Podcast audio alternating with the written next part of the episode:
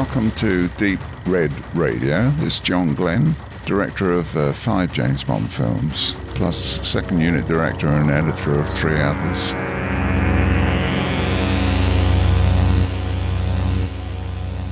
Wir sind schon bei Show Nummer 38 angekommen, liebe Hörerinnen und Hörer.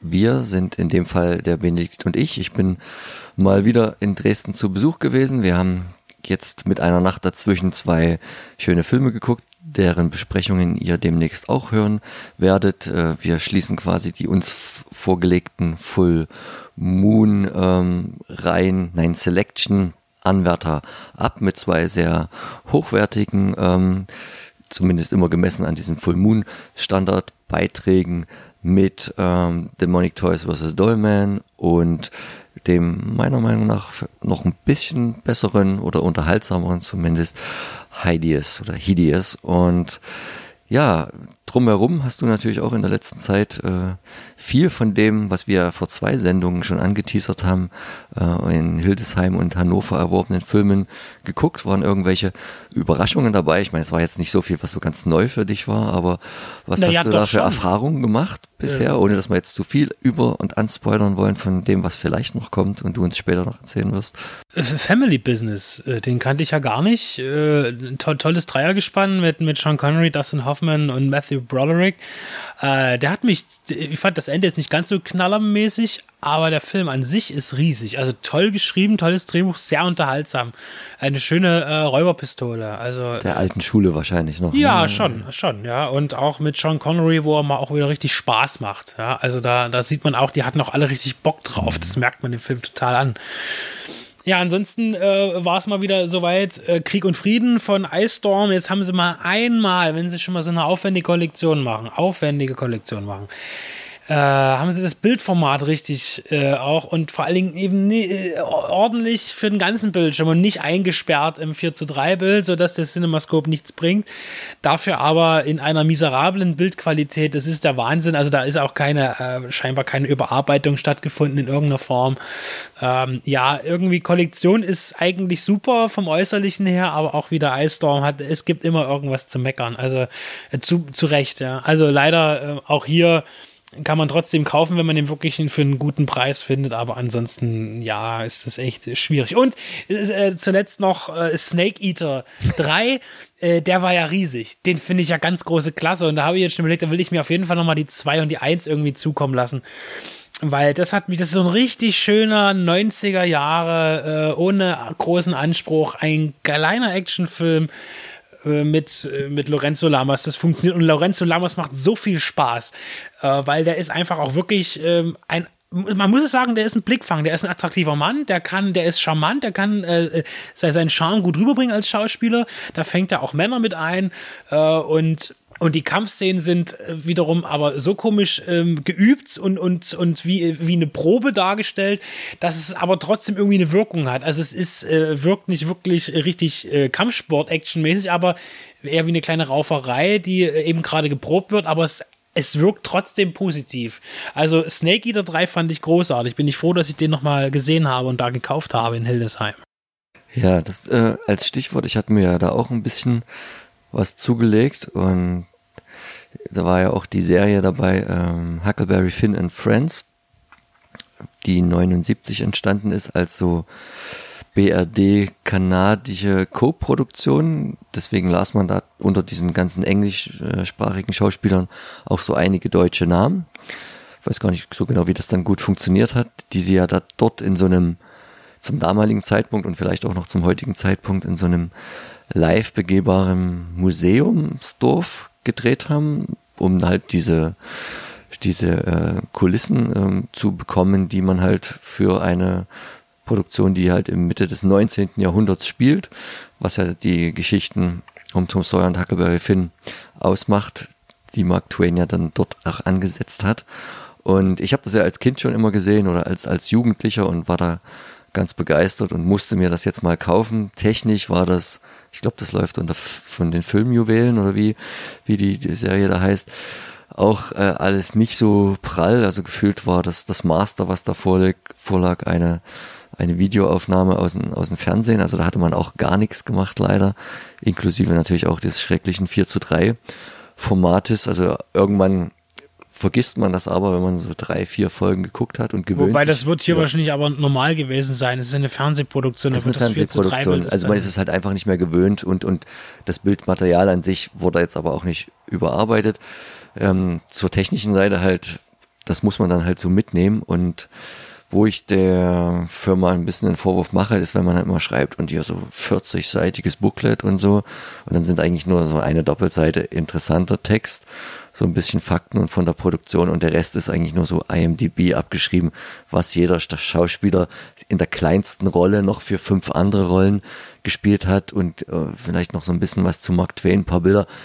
Ähm, das ist dann immer nicht so das, das, das ganz große Ding. Aber die Serie ist natürlich immer noch äh, toll, weil ich war vor allen Dingen sehr schnell auch wieder drin und man vergisst das ja irgendwie so zwischenzeitlich, aber sobald man es sieht, dann alles klar, das ist die Folge, das ist die Folge, das ist die Folge. Und was so toll ist irgendwie, das sind ja 14, 15-jährige Jungs, die Darsteller. Man merkt, dass irgendwie Kinder zu der Zeit oder Jugendliche noch, noch, noch, noch, noch ganz anders getickt haben als Jugendliche heute. Also heute ist man, glaube ich, schon viel erwachsener mit dem, was halt auch auf ein hereinbricht in dieser Phase des Lebens und man muss auch viel erwachsener sein, um mit dem allen klarzukommen. Und damals, also diese, diese Tom Sawyer-mäßige Unbedarftheit und mit dieser Fantasie, mit der da noch mit dem Alter von 14, 15 Jahren gespielt wird, das kennt man äh, in, aus der Altersphase nicht. Und das ist halt das, was tatsächlich so, ähm, naja, so atemberaubend ist und sich auch so gut wegguckt und aber auch irgendwie total glaubhaft und die, für mich auch die Stärke dieser Serie da, da ausmacht. Das ist für mich äh, immer noch sehr schön, das zu gucken und eine gute Empfehlung. Und äh, überhaupt keine Empfehlung ist die andere Serie, die meine Freundin und ich jetzt uns gerade nur der Vollständigkeit halber reinquälen, ist äh, nochmal Under the Dome.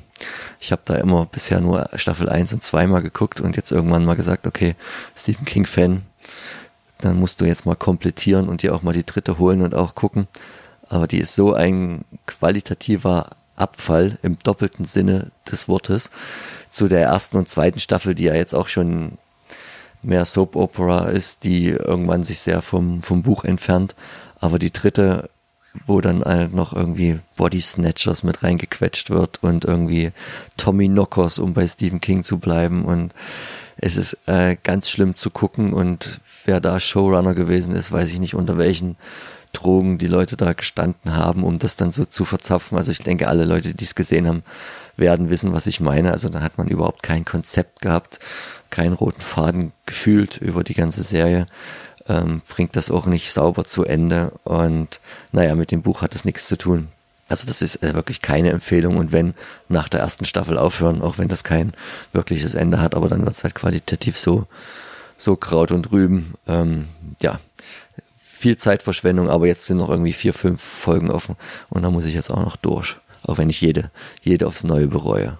Durch müsst ihr jetzt gleich auch durch unsere aktuelle Sendung mit zwei Stunden Spielzeit. Wir haben noch einmal Tenet mit drin, diesmal als etwas längere Besprechung von mir und Tobe. Ähm, und äh, natürlich ist noch von mir der Verein Verborgenes Leben mit dabei von Terence Malick, ein sehr beeindruckender Film.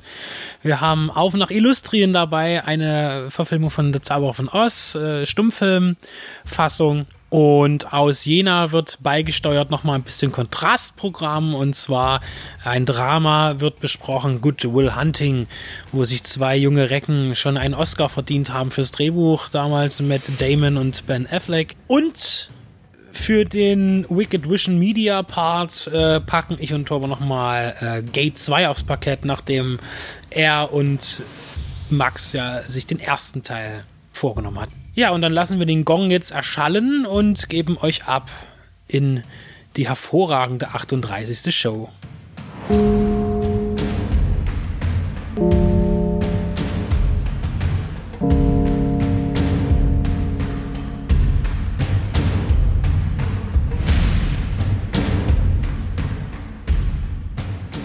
Ich denke, seit Dark Knight ist jeder Film von Christopher Nolan einer, der erwartet wird. Also vielleicht mehr als bei anderen Regisseuren. Und besonders bei Tenet ist das der Fall gewesen. Vor allem natürlich auch, weil er nach hinten geschoben wurde im Starttermin durch Corona, wie so viele andere Filme auch. Vor Angst, dass eben nicht genügend Leute im Kino sind, um die doch recht hohen Kosten wenigstens ansatzweise wieder hereinzubringen in die Kassen. Und so haben wir nun auch verspätet jetzt wir beide, ich und Tobe, am 1. September uns Tenet angeschaut.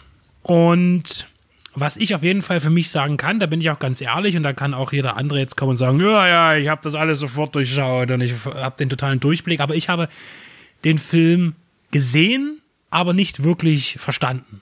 Was natürlich daran liegt, dass das ist jetzt nichts Neues, dass Nolan gerne vielleicht sogar einfache Themen sehr verkompliziert darstellen möchte. Was auch toll ist, was ich auch mag bei ihm. Aber es gibt eben keine Gradlinigkeit wirklich bei ihm. Das äh, zwar in den richtigen Eventfilmen wie jetzt äh, Dark Knight, der Trilogie, sagen wir mal Teil 2 und 3, äh, ist es natürlich nicht so einfach. Da hat man ein gewisses Stammpublikum, was man bedienen muss, aber schon bei Inception, äh, sogar vielleicht bei Prestige äh, und jetzt besonders natürlich auch bei Dunkirk, sein vorhergehender Film jetzt, und bei Tenet nochmal viel extremer. Also ich persönlich möchte jetzt eigentlich gar nichts zur Handlung sagen, weil ich dir das auch gar nicht jetzt, äh, oder würdest du eine Zusammenfassung geben können, Tobe, oder bist du da ähnlich wie ich, würdest du dich da schwer tun?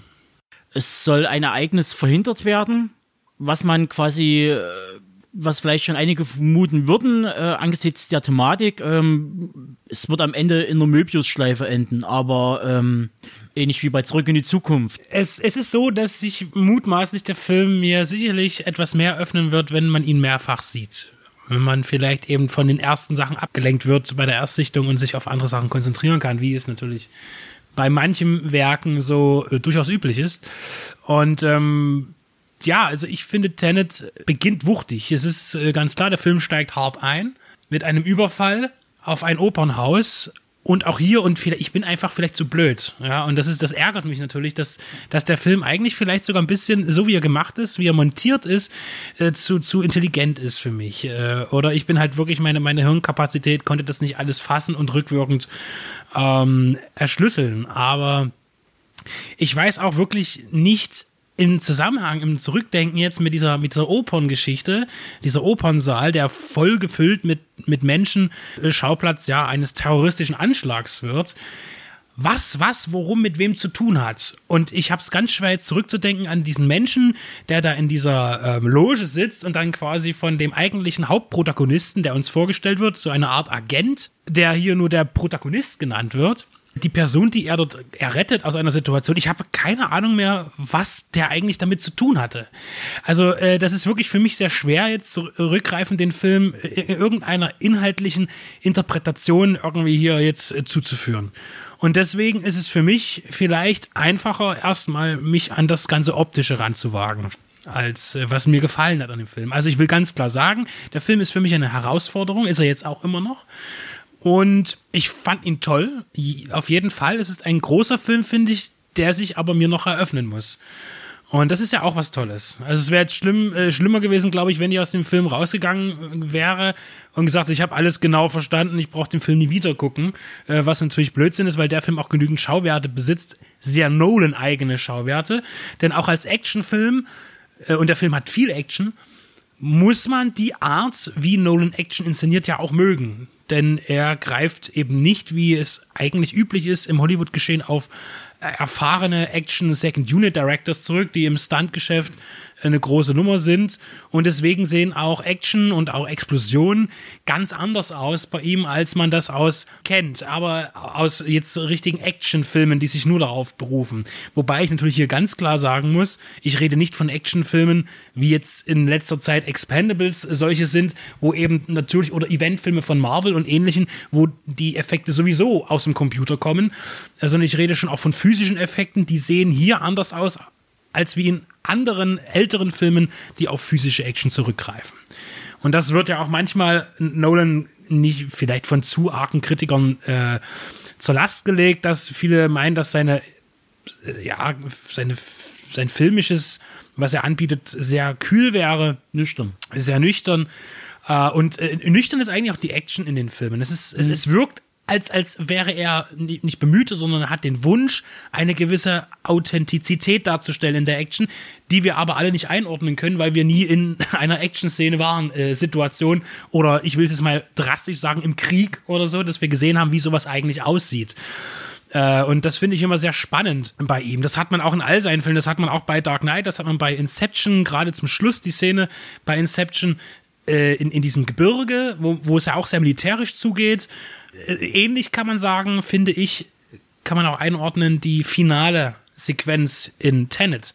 Die hat mich sehr daran erinnert von der Machart her, auch wenn es halt eine andere Region ist. Wir sind hier in einem trockenen Gefilde, mehr wüstenartiges Terrain. Und ja, das hat mich als erstes natürlich beeindruckt. Beeindruckend sind auch die Rückspielungen und Vorspielungen, dadurch, dass man ja in der Zeit immer stückweise zurück und vorwärts reist.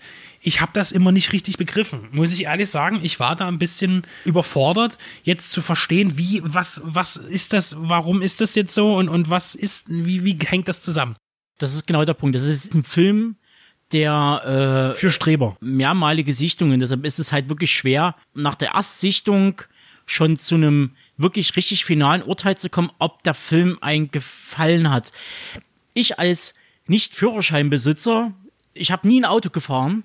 Der Film wirkt auf mich so wie ein, ich setze mich in den Mercedes, hab dort einen erfahrenen Fahrer neben mir und der erzählt mir was vom Motorblock. Und ich hänge daneben und, hä, ja, ich finde das Auto schön.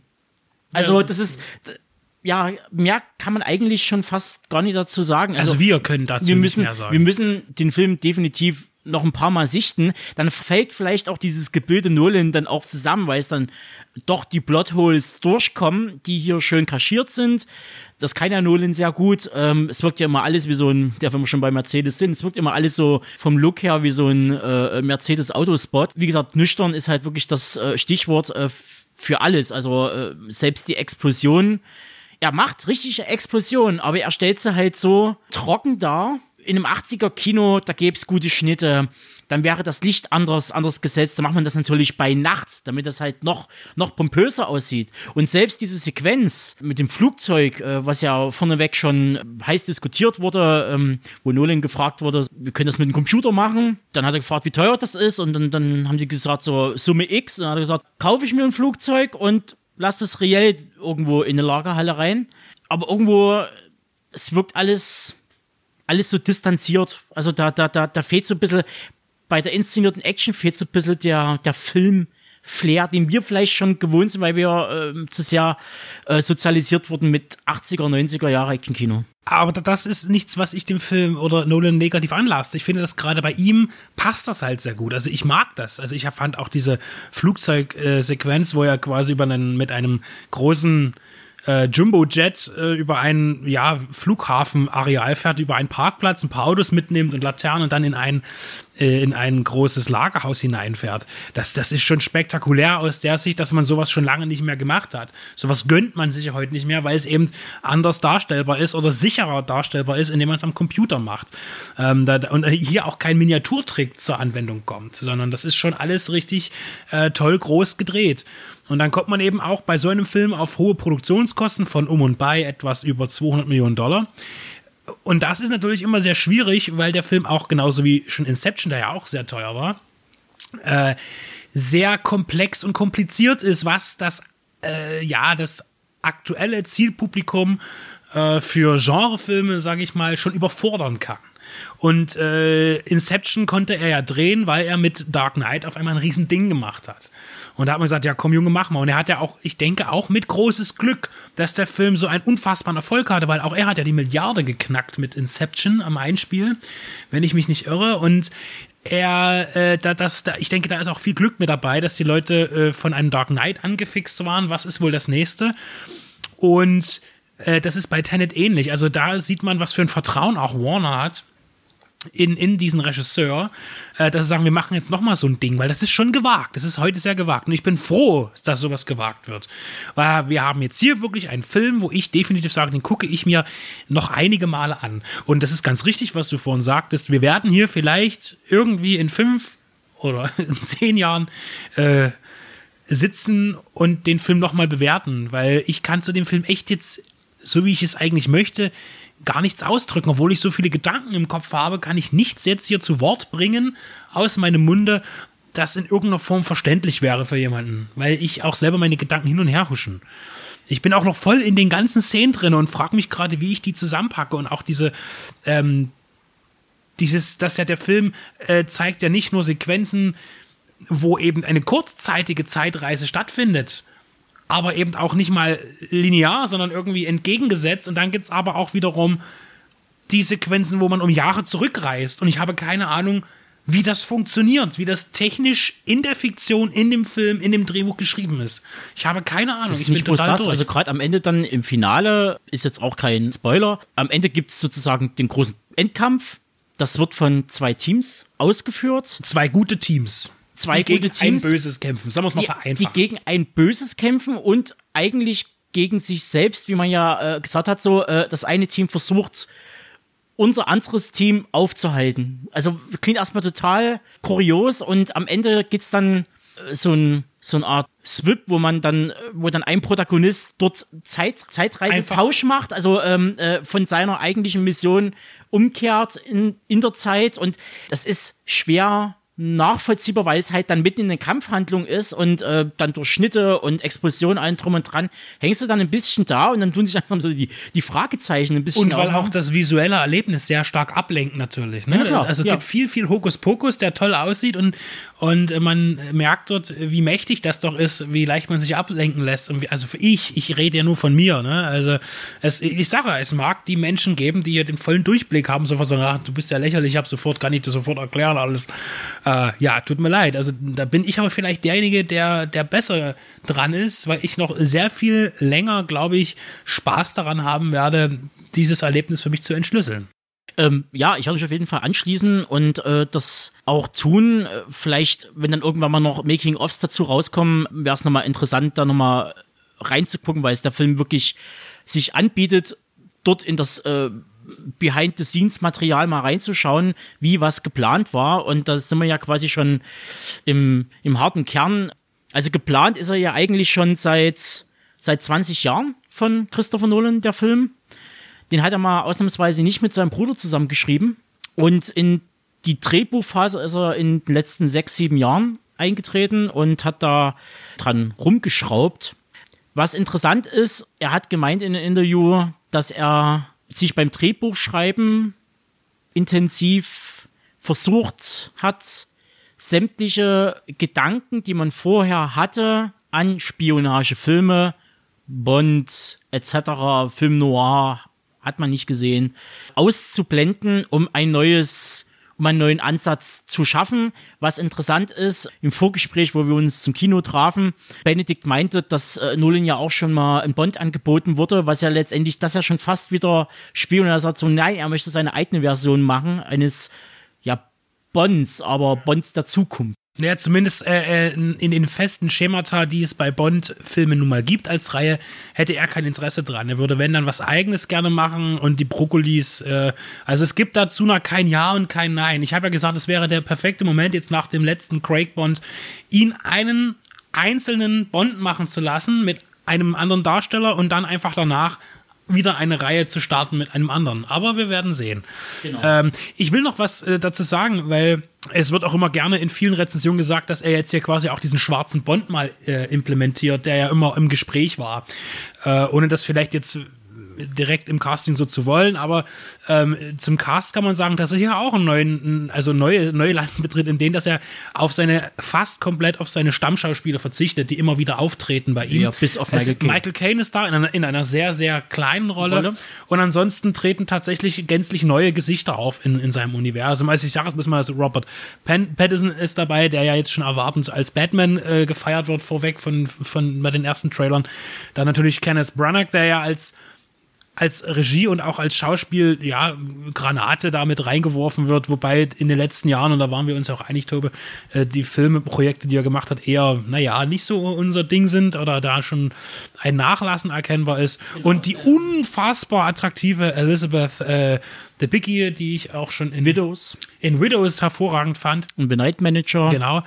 Äh, ja, also das sind ähm, die großen Rollen. Ja, ansonsten auch der ja leider äh, nicht so erfolgreich, zumindest was die Auszeichnung anging, aber halt äh, hoch gefeiert wurde, was ja unser Hauptprotagonist ist, das im wahrsten Sinne des Wortes, der Protagonist, gespielt von John David Washington, den kennt man aus Black Clansman oder Malcolm X war sein erster Film, da hat er einen Achtjährigen gespielt. Ähm, und das ist genau das, da will ich nochmal kurz drauf kommen.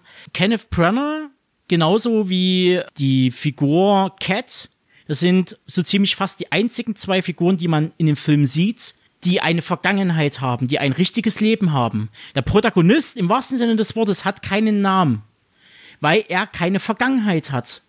Weil letztendlich der Film endet so, wie er angefangen hat. Naja, also er wird ja einfach in diese, in diese Szene reingeschmissen, er soll eine Befreiung machen, ganz am Anfang. Er, äh, er soll äh, jemanden da rausholen aus diesem Opernhaus. Und das ist ein ewiger Kreislauf. Man sieht nicht, was der vorher macht. Warum ist der dort? Was hat denn der vorher gemacht?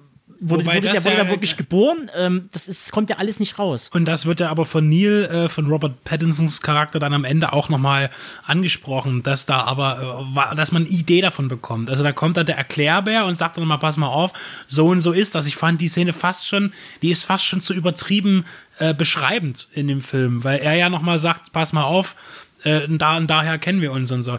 Das ist, äh, wo ich vielleicht fast noch gegensteuere, aber trotzdem hast du mhm. recht, äh, man weiß es nicht hundertprozentig sowieso nicht. Genau. Ansonsten sind noch ein paar andere Namen zu nennen. Da haben wir zum Beispiel Dimple Kabadia, ich hoffe, ich habe sie gerade richtig ausgesprochen, die spielt äh, Brija. Das ist eine indische Waffenhändlerin, die ist in Indien auf jeden Fall sehr bekannt. Die gibt's, äh, die ist seit 73 im Business und hat schon 92 Filme gedreht und einen Haufen Preise gewonnen. Michael Caine hat mir ja schon erwähnt. Äh, wir haben Aaron Taylor Johnson, Kick-Ass. Den man ähm, immer nicht so richtig erkennt in dem Film, weil hier hat er auch so einen, so einen Bart und ich habe auch erst den Ja, aber er, er sieht, sieht das erste Mal aus wie ein, wie ein Mann. Und demnächst ja auch da, zu sehen in Darauf Kingsman, warte ich bei mir ja auch schon In lange. Kingsman 3, der ja dann vielleicht irgendwann mal in den nächsten Jahren erscheinen wird. Eine Person, wo ich mich sehr gefreut habe, dass die äh, überhaupt mal irgendwie auftaucht, ist äh, Fiona Dorff, die Tochter von Pratt Dorff die hat ja bei Dirk Gently äh, mitgespielt. Äh, sehr gute Serie, die leider frühzeitig abgesetzt wurde. Und die ist demnächst auch zu sehen in der Serien-Neuadaption, Remake äh, zu Stephen Kings The Stand. Und ich weiß jetzt auch gerade schon gar nicht mehr, was sie überhaupt für eine Rolle hat in dem Film. Das ist, das ist wirklich unheimlich. Ja. Sie war die Soldatin. Ach, stimmt, genau die, die das wunderbar erklärt eben. Ja, genau. Ja. Zwei Sachen, die auf jeden Fall nochmal Erwähnung finden sollten. Das ist zum einen der Kameramann, heute von Heutema, Stammkameramann bei Christopher Nolan, zumindest was so die letzten Sachen angeht. Und der hat sich auch schon relativ früh verdingt, eigentlich immer mit wirklich herausragenden guten Sachen. Also zu erwähnen, wo er Kamera gemacht hat, ist Ad Astra, Dunkirk, Spectre, Hör dann äh, Let den Red, da komm mal hin, also äh, so finster die Nacht. Oder ähm, dann wieder zu einer meiner äh, Bands der 90er Jahre zurückzukommen, zu Ulver. Er hat äh, einen Kurzfilm gemacht, äh, und zwar Switnecker. Äh, die Musik kommt erwart äh, unerwartet nicht von ähm, unserem Hans Zimmermann, äh, sondern von Ludwig äh, Göransson der hat dieses wunderschöne und endlich wieder einprägsame äh, Ding äh, gemacht und, äh, äh, und zwar The Mandalorian, das Theme und äh, die Musik dazu, was ja endlich mal Star Wars wieder eine eigene Identität gibt, zumindest auf musikalischer, weil das halt wirklich äh, richtig gut ist. Und da schließe ich gleich noch, äh, weil ja die Lisa äh, in unserer letzten Sendung erwähnt hatte, weil sie die Musik halt so gut fand. Ähm, ist ja nicht von ungefähr, Lisa, wenn du das hörst. Weil er hat ja auch den Soundtrack gemacht zu nächster halt Future Station und da schließt sich wieder der Kreis und natürlich auch zu Black Panther und anderen Sachen. Da gebe ich wiederum auch der Julia recht. Ähm, man ist es schon fast gewohnt bei Nolan, ein permanenter Dauerton muss da sein, dass man ständige Spannung aufbaut. Äh, ich hatte dann im, im, im, Anschluss, ich war vielleicht auch ein bisschen erledigt jetzt so nach einer relativ harten Woche, aber mir kam der Film länger vor als die zweieinhalb Stunden, die angegeben werden, streckenweise. Also weil es dann doch manchmal ein bisschen ermüdet, weil man halt stark aufpassen muss, dass man nichts verpasst, äh, damit man dann in ein, in ein kurzes Loch fällt und dann versucht wieder sich festzuklammern an der nächsten Szene. Also das wären halt mal so die Sachen, die man nochmal erwähnen sollte. Ähm, es ist wo Nolans zweitteuerster Film Der erste ist wohl Dark Knight Rise. Ich denke, das ist dann in dem Bereich irgendwann auch egal, ob der 30 Millionen mehr oder weniger gekostet hat. Naja, also, also bis jetzt hat er ja relativ, äh, na gut, wir reden jetzt noch nicht mal von einer ganzen Woche, wo wir das jetzt hier aufnehmen. Ähm, erst von sechs Tagen, da hat er ja erst irgendwie seine 58 äh, Millionen eingespielt. Das ist eigentlich der Tod für so einen Film. Film, aber angesichts Corona ist es eigentlich schon und dafür, gut dass er in den und USA dass er nicht gestartet bis ist. jetzt nicht gestartet ist. Ähm, also, Also heute 1. September. Ne? also man kann ja eigentlich fast überall auf der Welt sehen, bloß in den USA nie. Die müssen sich dann anderweitig irgendwie bedienen oder müssen halt eben warten. Was schon ein bisschen äh, ja, erschreckenderweise ist, wenn man jetzt äh, den Deutschlandstart nimmt, der ist mit 1955 Kopien gestartet. Also es wird ja immer hier bei Box Office Mojo mit Theater angegeben, aber wir reden ja da jetzt wirklich von Kopien, das ist auch realistisch. Und hat bisher äh, 4,5 Millionen US-Dollar beziehungsweise 3,75 Millionen in Deutschland an der Kinokasse reingespült. Das ist ganz schön mau. Also das wäre im vorangegangenen Jahr wäre das der Tod gewesen in der Corona-freien Zeit, wenn so ein Film sowas äh, nach einer Woche aufgeführt hätte, sogar in Deutschland. Also so ein Blockbuster von Nolan, der zieht ja immer die Kohle eigentlich den Leuten aus der Tasche, weil man es ja sehen will. Also Tenet auf jeden Fall, äh, auf, ich will es, auch wenn ich nicht durchsehe, aber es ist ein Meisterwerk, definitiv. Da hat Nolan auf jeden Fall genau das äh, abgeliefert, was ich ja schon befürchtet hatte. Ähm, und äh, ja, ich bin damit sehr zufrieden, auch wenn da noch viel sich bei mir eröffnen muss. Und wenn der Film zu schwer ist, es gibt noch den anderen Film mit einem Palindrom, Otto der Film. Das ist ein bisschen verständlicher.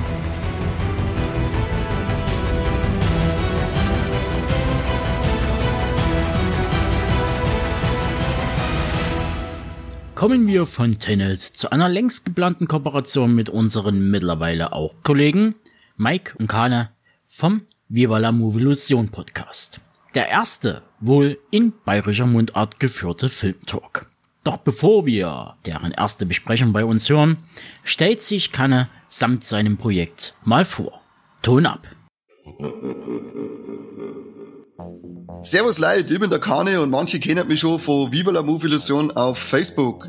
Da habt ihr unsere geistigen Güste bis jetzt immer nur in schriftlicher Form gekriegt, doch ab sofort kriegt ihr es auch sauber mit unserer Engelsstimmen in eure Waschel eingeschüttet. Für die, die uns nicht kennen, wir sind hörbar aus Bayern und finden Filme geil, beziehungsweise alles, das uns in der Art und Weise unterhalten kann, wie Serien, was zum Zocken, eine Muse, Comics oder Bierche. Ja, ab und zu versuchen wir auch zum Lesen. Das haut zwar nicht ganz hier, aber äh, übermachte Meister. Bis jetzt haben wir euch nur in die sozialen Medien mit unseren Meinungen, News, Gewinnspiele, äh, meistens Blödeleien äh, beglückt, aber ab sofort gibt es auch in Form von ordentlichen Ohrmuschelambrosia. Das Ganze wird recht simpel ablaufen, da wir keine Wissenschaftler sind, sondern lediglich drei Affen, die sich über Filme unterhalten. Also stellt sich eher auf eine Wirtshausatmosphäre und vor allem auf ein Wirtshausniveau ein. Eine kleine Entschuldigung vorweg an alle Filmschaffenden. Wenn wir jetzt einmal über einen Streifen recht herziehen und drüber malen, was für Scheißtrick das war, da wollen wir in keiner Art und Weise irgendwie euer Arbeit oder euer Schaffen damit schlecht machen. Der Film hat in dem Moment einfach nicht unseren Geschmack getroffen. Aber wie es es für einen Bayern eben kehrt, regt man sich künstlich und total übertrieben über das auf. Ähm, am Ende ist es aber gar nicht so wild, wie man es gesagt hat. Vor allem wollen wir damit nicht sagen, dass wir irgendetwas besser könnten oder wüssten, weil das sicher nicht der Fall sein wird. Wir schauen mal, dass wir euch jetzt halt so in einem regelmäßigen Rhythmus wie ein, zwei Wochen ein paar Filmbesprechungen um die Ohren hauen und werden euch vielleicht mit der ein oder anderen Überraschung äh, überraschen. Danke fürs Einhören, Mano, und viel Spaß.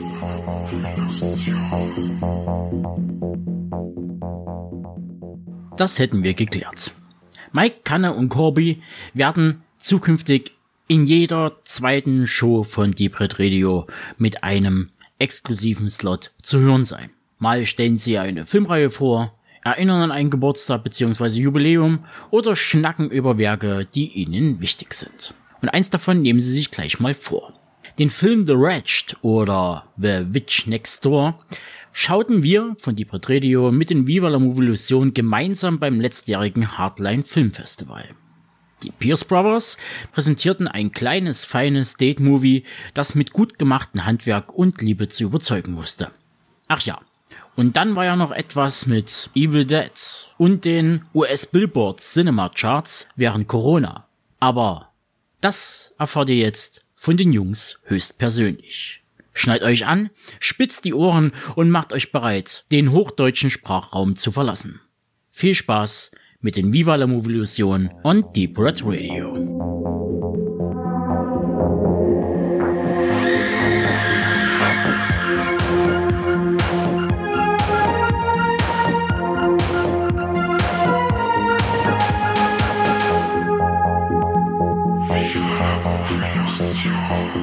Herzlich willkommen zu Viva la Movilusion. Heute machen wir eine ganz, ganz, ganz kurze Folge. Mit dabei ist der Mike. Servus, Habideri. Und wir reden heute über den momentan noch im Kino laufenden The Witch Next Door. Zumindest ihr haben diese Woche erst im Kino gesehen und es war das erste Mal Kino seit Corona. Mike, wann hast denn du das letzte Mal gesehen? Äh, das wird jetzt hübsch genau ein Jahr her sein. Bin in, in den Genuss gekommen beim Hardline Film Festival in Regensburg. Da habe ich aber unter dem eindeutig besseren Titel The Wretched gesehen, anstatt äh, dem dummen deutschen Titel The Witch Next Door. Ich muss ja sagen, ähm, irgendwie der Titel passt ja überhaupt nicht zum Poster. Also das Poster da ist so eine äh, relativ nackte, gruselige Frau hinter einem Knochenkopf, wahrscheinlich ein Hirsch oder irgendwie sowas, und sieht dabei relativ gruselig aus. Und The Witch Next Door erinnert ja irgendwie auch an The Girl Next Door, was eine Komödie war, wo es um, ich glaube, eine Pornodarstellerin ging. Und das passt nicht so recht zu dem Film. Ja, dann verzeih einfach einmal, um was das geht, ganz grob. Ein junger Bursche fährt zu seinem Vater in so ein, ein laues Küstenstädtchen, um da zu wohnen und auch in der ähm, ja, an Bootsanliegestelle von seinem Vater zu arbeiten. Und ähm, zur selben Zeit reckelt sich und streckelt sich da was aus dem Wald das von Menschen in Anführungszeichen Besitz ergreift. Genau, und das Ganze äh, ist dann ein wenig so die Richtung, das Fenster zum Hof quasi, die, bei den Nachbarn läuft irgendwas gehörig schief und ja, und ein wenig was Übernatürliches mit dazu. Genau. Bei den Nachbarn wohnt äh, so ferienmäßig eine junge Familie. Da wird dann die Mutter von der von diesem etwas in Besitz genommen und verhält sich halt dann etwas dämonisch, beziehungsweise man merkt halt dann, okay, das ist halt dann die Hexe und diese Hexe vergreift sie dann, ja, also vergreifen ist glaube ich da auch der richtige Begriff an den Kindern. Also die diese Hexe ernährt sich praktisch von den Kindern, damit es anscheinend mehr Macht bekommt oder so. So richtig wird es in dem Film äh, nur halb thematisiert. Also man weiß, okay, das ist was Böses.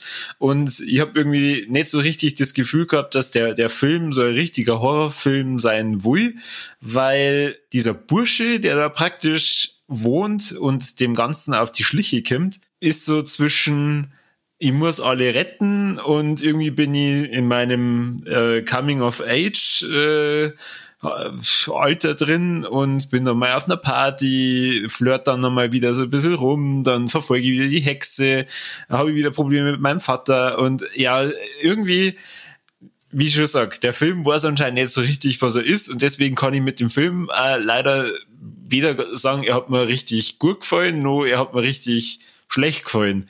Ich weiß nicht, geht's dir da so ähnlich? Also ich hätte jetzt eher genau gesagt, äh, der Film weiß genau, wo er sein möchte. Und so einfach ein schnörkelloser und geradliniger Horrorfilm. Echt? Vielleicht ja. hast du eine andere Fassung gesehen wie ich. ja, nur auf Englisch. Aber ich muss sagen, also wirklich, mir da eigentlich von vorn bis hinten begeistert. Also der Film, ich finde ihn spannend. Die Jumpscares sind hübsch äh, sparsam eingesetzt, wo ich auch immer sehr cool finde, dass sie die Regisseure, die Brothers Pierce, die zwei, nur auf Jumpscares verlassen. Ich finde das, äh, dass ein wenig CGI zum Einsatz kommt, finde ich super. Die tollen handgemachten Maskeneffekte finde ich super. Also ja, für mich ist ein rundum gelungenes Paket. Also ich sage mal, wie du sagst, also so eine Coming-of-Age-Story mit Horrorfilm gemischt. Also ich war, mir hat er voll abgeholt. Ja, also ich, ich, muss sagen, für das, dass ich mir jetzt mal wieder so richtig drauf gefreut habe, ins Kino zu gehen und auch nur in einen Horrorfilm, weiß ich nicht, habe ich einfach wahrscheinlich einfach mehr erwartet. Aber ähm, ja, wie du sagst, die Effekte sind gut. Man, man weiß auch, in welche Richtung es geht, aber irgendwie, das war mir zu, zu gemischt. Okay. Irgendwie, keine Ahnung. Was glaubst du, wie, wie alt war denn da der, der Hauptdarsteller? Oh, das ist eine ganz gute Frage. Also ich denke mal 20. Ja, er erwähnt einmal, dass es 17 ist Okay. in dem Film. Also er spielt anscheinend einen 17-Jährigen, der John Paul Howard. Aber ich finde gerade auch nicht heraus, wie alt der, der Mensch ist. Okay. Ansonsten schauspielerisch kann man wenig dagegen sagen, war völlig in Ordnung. Inszenierungsmäßig, ja, auch nicht so verkehrt, aber ja, ich glaube, man hätte noch mehr draus machen können äh, für so einen er- erwachsenen Horrorfilm. Es ist, glaube ich, ein ganz ein netter Horrorfilm zum, zum, zum Einsteigen. Ja, muss man wirklich so, also das, da gebe ich dir recht zum Einsteigen, weil er ist nicht sonderlich hart, also von den Splatter-Szenen her oder Gore-Szenen gibt's nicht viel, ähm, aber wie gesagt, die, die Maskeneffekte und das Zeug, äh, das finde ich halt super. Ich hab gerade noch ein bisschen ähm, äh, Trivia-Facts oder einen Trivia-Fact, die, äh, der Vater von die Pierce Brothers, der hat bei dem ersten Tanz der Teufel mitgearbeitet. Gerade noch mal so nebenbei. Ah. Und was ich auch sehr faszinierend fand, dass der Film äh, gerade zu der Corona-Zeit rausgekommen ist, wo es ja für viele Filme so ein Todesschuss ist, oder sie werden halt dann so lange verschoben, bis eigentlich kein Mensch mehr weiß, wann es dann im Endeffekt anlaufen. Aber der Film, der ist äh, quasi schon angelaufen und ist aber dann ein die ganzen Autokinos in Amerika gelaufen.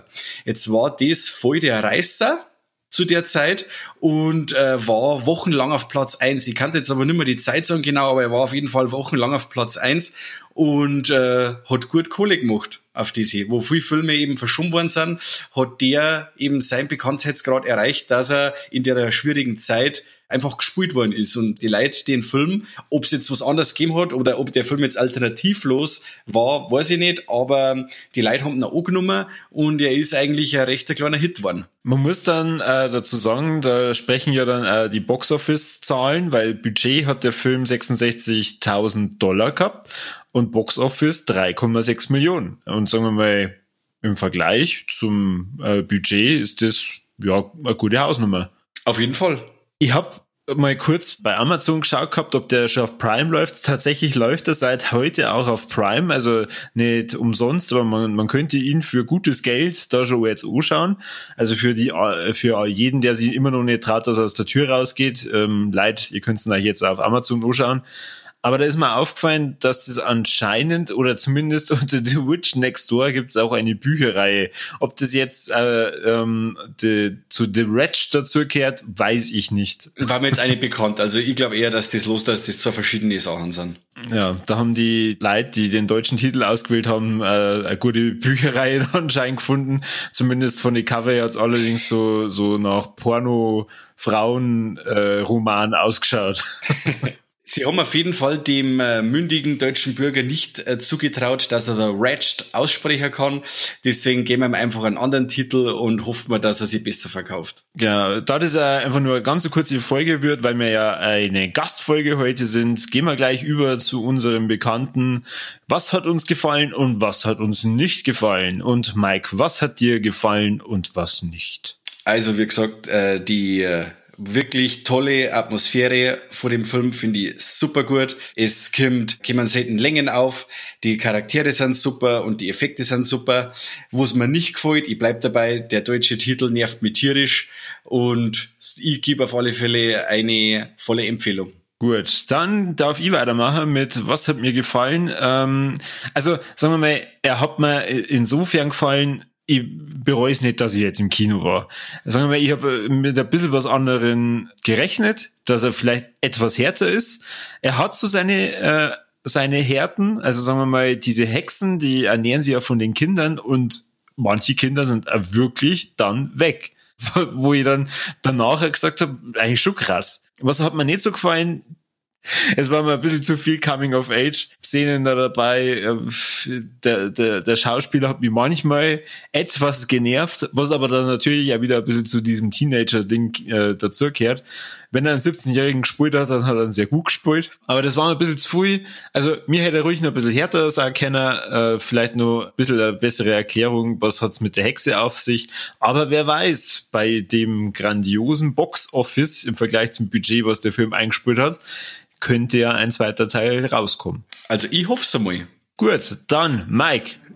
Wir machen jetzt unsere drei Ts und zwar sterben Tiere. Ja, Sieht man Titten? Nein. Und sieht man entblößte männliche Trom Trompeten? Nein, Gott sei Dank nicht. Dann wäre der Film wahrscheinlich auch nicht FSK 16. Wahrscheinlich. Ja, dann Herz weiter hier Viva la Movilusion und natürlich auch unseren Gastgeber-Podcast, den Deep Red Radio Podcast. Vielen Dank, dass wir dabei sein dürfen und hoffentlich bis zum nächsten Mal. Genau, bis zum nächsten Mal. Und wer noch die Chance hat, äh, wir können trotzdem The Witch Next Door oder wie er im Original heißt, The Wretched empfehlen, dass ihr euch im Kino anschaut. Und ja, bis zum nächsten Mal. Euer Viva la Movilusion Podcast.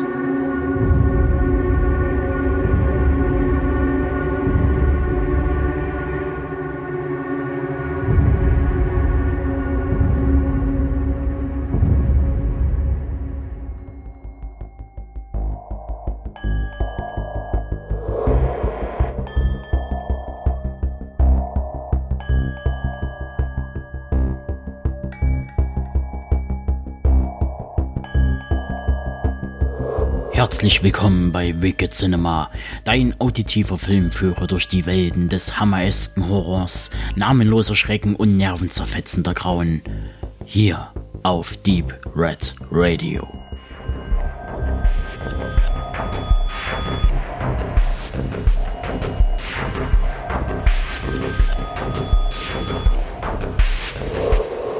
Nun kommt die Fortsetzung zur Besprechung zu dem Film The Gate, der ja bei Wicked Vision äh, in einer Doppeledition erschienen ist, im, im VHS-Stil. Teil 1 und 2 in einer Box und den ersten Teil, den haben ja Tobe und Max bereits besprochen und nun sitzen ich und Tobe hier und haben uns Teil 2 angesehen. Und während ich noch die ganze Zeit rätselte, ob ich damals den ersten oder den zweiten auf Video hatte, so glaube ich, es war der erste. Denn den zweiten hatte ich jetzt überhaupt gar nicht mehr in Erinnerung gehabt, äh, wobei ich an den ersten ähm, mich dann doch noch ganz gut erinnern konnte. The Gate 2. Es gibt einen Hauptdarstellerwechsel, das heißt, Stephen Dorff als, äh, da, als, als Kinderschauspieler ist ausgefallen, ausgestiegen.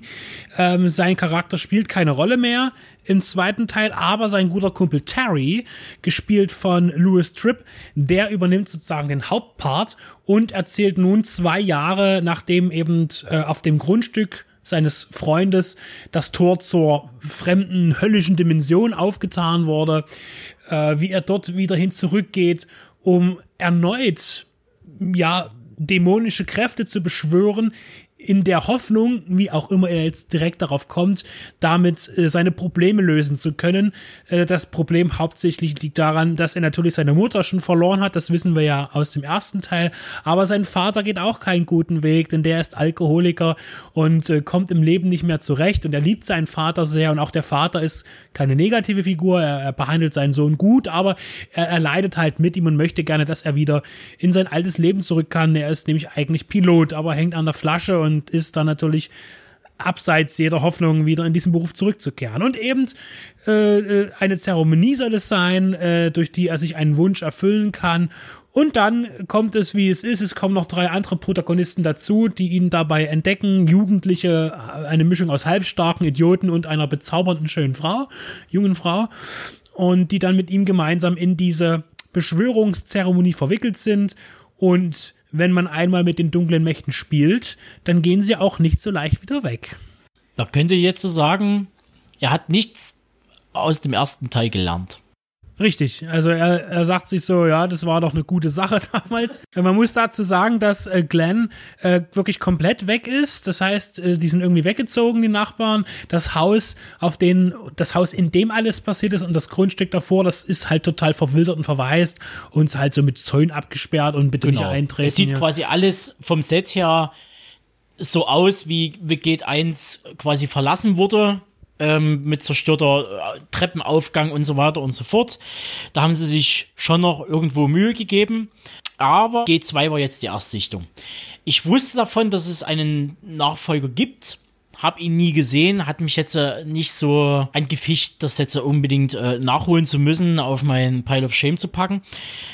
Jetzt wurde es nachgeholt und ich muss leider sagen, man Abstriche machen. Obwohl der doch ein paar Tausender mehr Budget hatte als das Original, als der erste Teil. Auch glaube ich, ein oder zwei Jahre nach dem ersten Teil schon gedreht wurde und dann aber zwei Jahre lang im Giftschrank gelandet ist, weil die Produktionsfirma pleite gegangen ist, dann wieder aufgekauft und so weiter und so fort. Und erst 1990 erst released wurde. Und da war es wahrscheinlich dann auch schon zu spät, weil ähnlich wie Gate 1, was jetzt Effekte und äh, das äh, grobe Setting angeht, wir haben dann gesagt, so im Finale zum Beispiel, das erinnert stark an äh, Ghostbusters. Ähm, ja, ich denke, das Problem war hier, dass man eben die Ambition hatte, äh, The Gate als kanadische Produktion war doch fürs Kino recht erfolgreich in seiner Größenordnung gewesen und dass man dann auch gleich irgendwie natürlich ein Sequel nachschieben wollte, wie das einfach in dem Business so ist. Wenn was erfolgreich ist, wird es fortgesetzt. Und äh, dass man dann gesagt hat, es sind ja am zweiten Teil die gleichen Menschen beteiligt wie auch äh, am ersten. Das heißt, die Produzenten, auch der Drehbuchautor und der Regisseur sind die gleichen geblieben ähm, bei der Fortsetzung.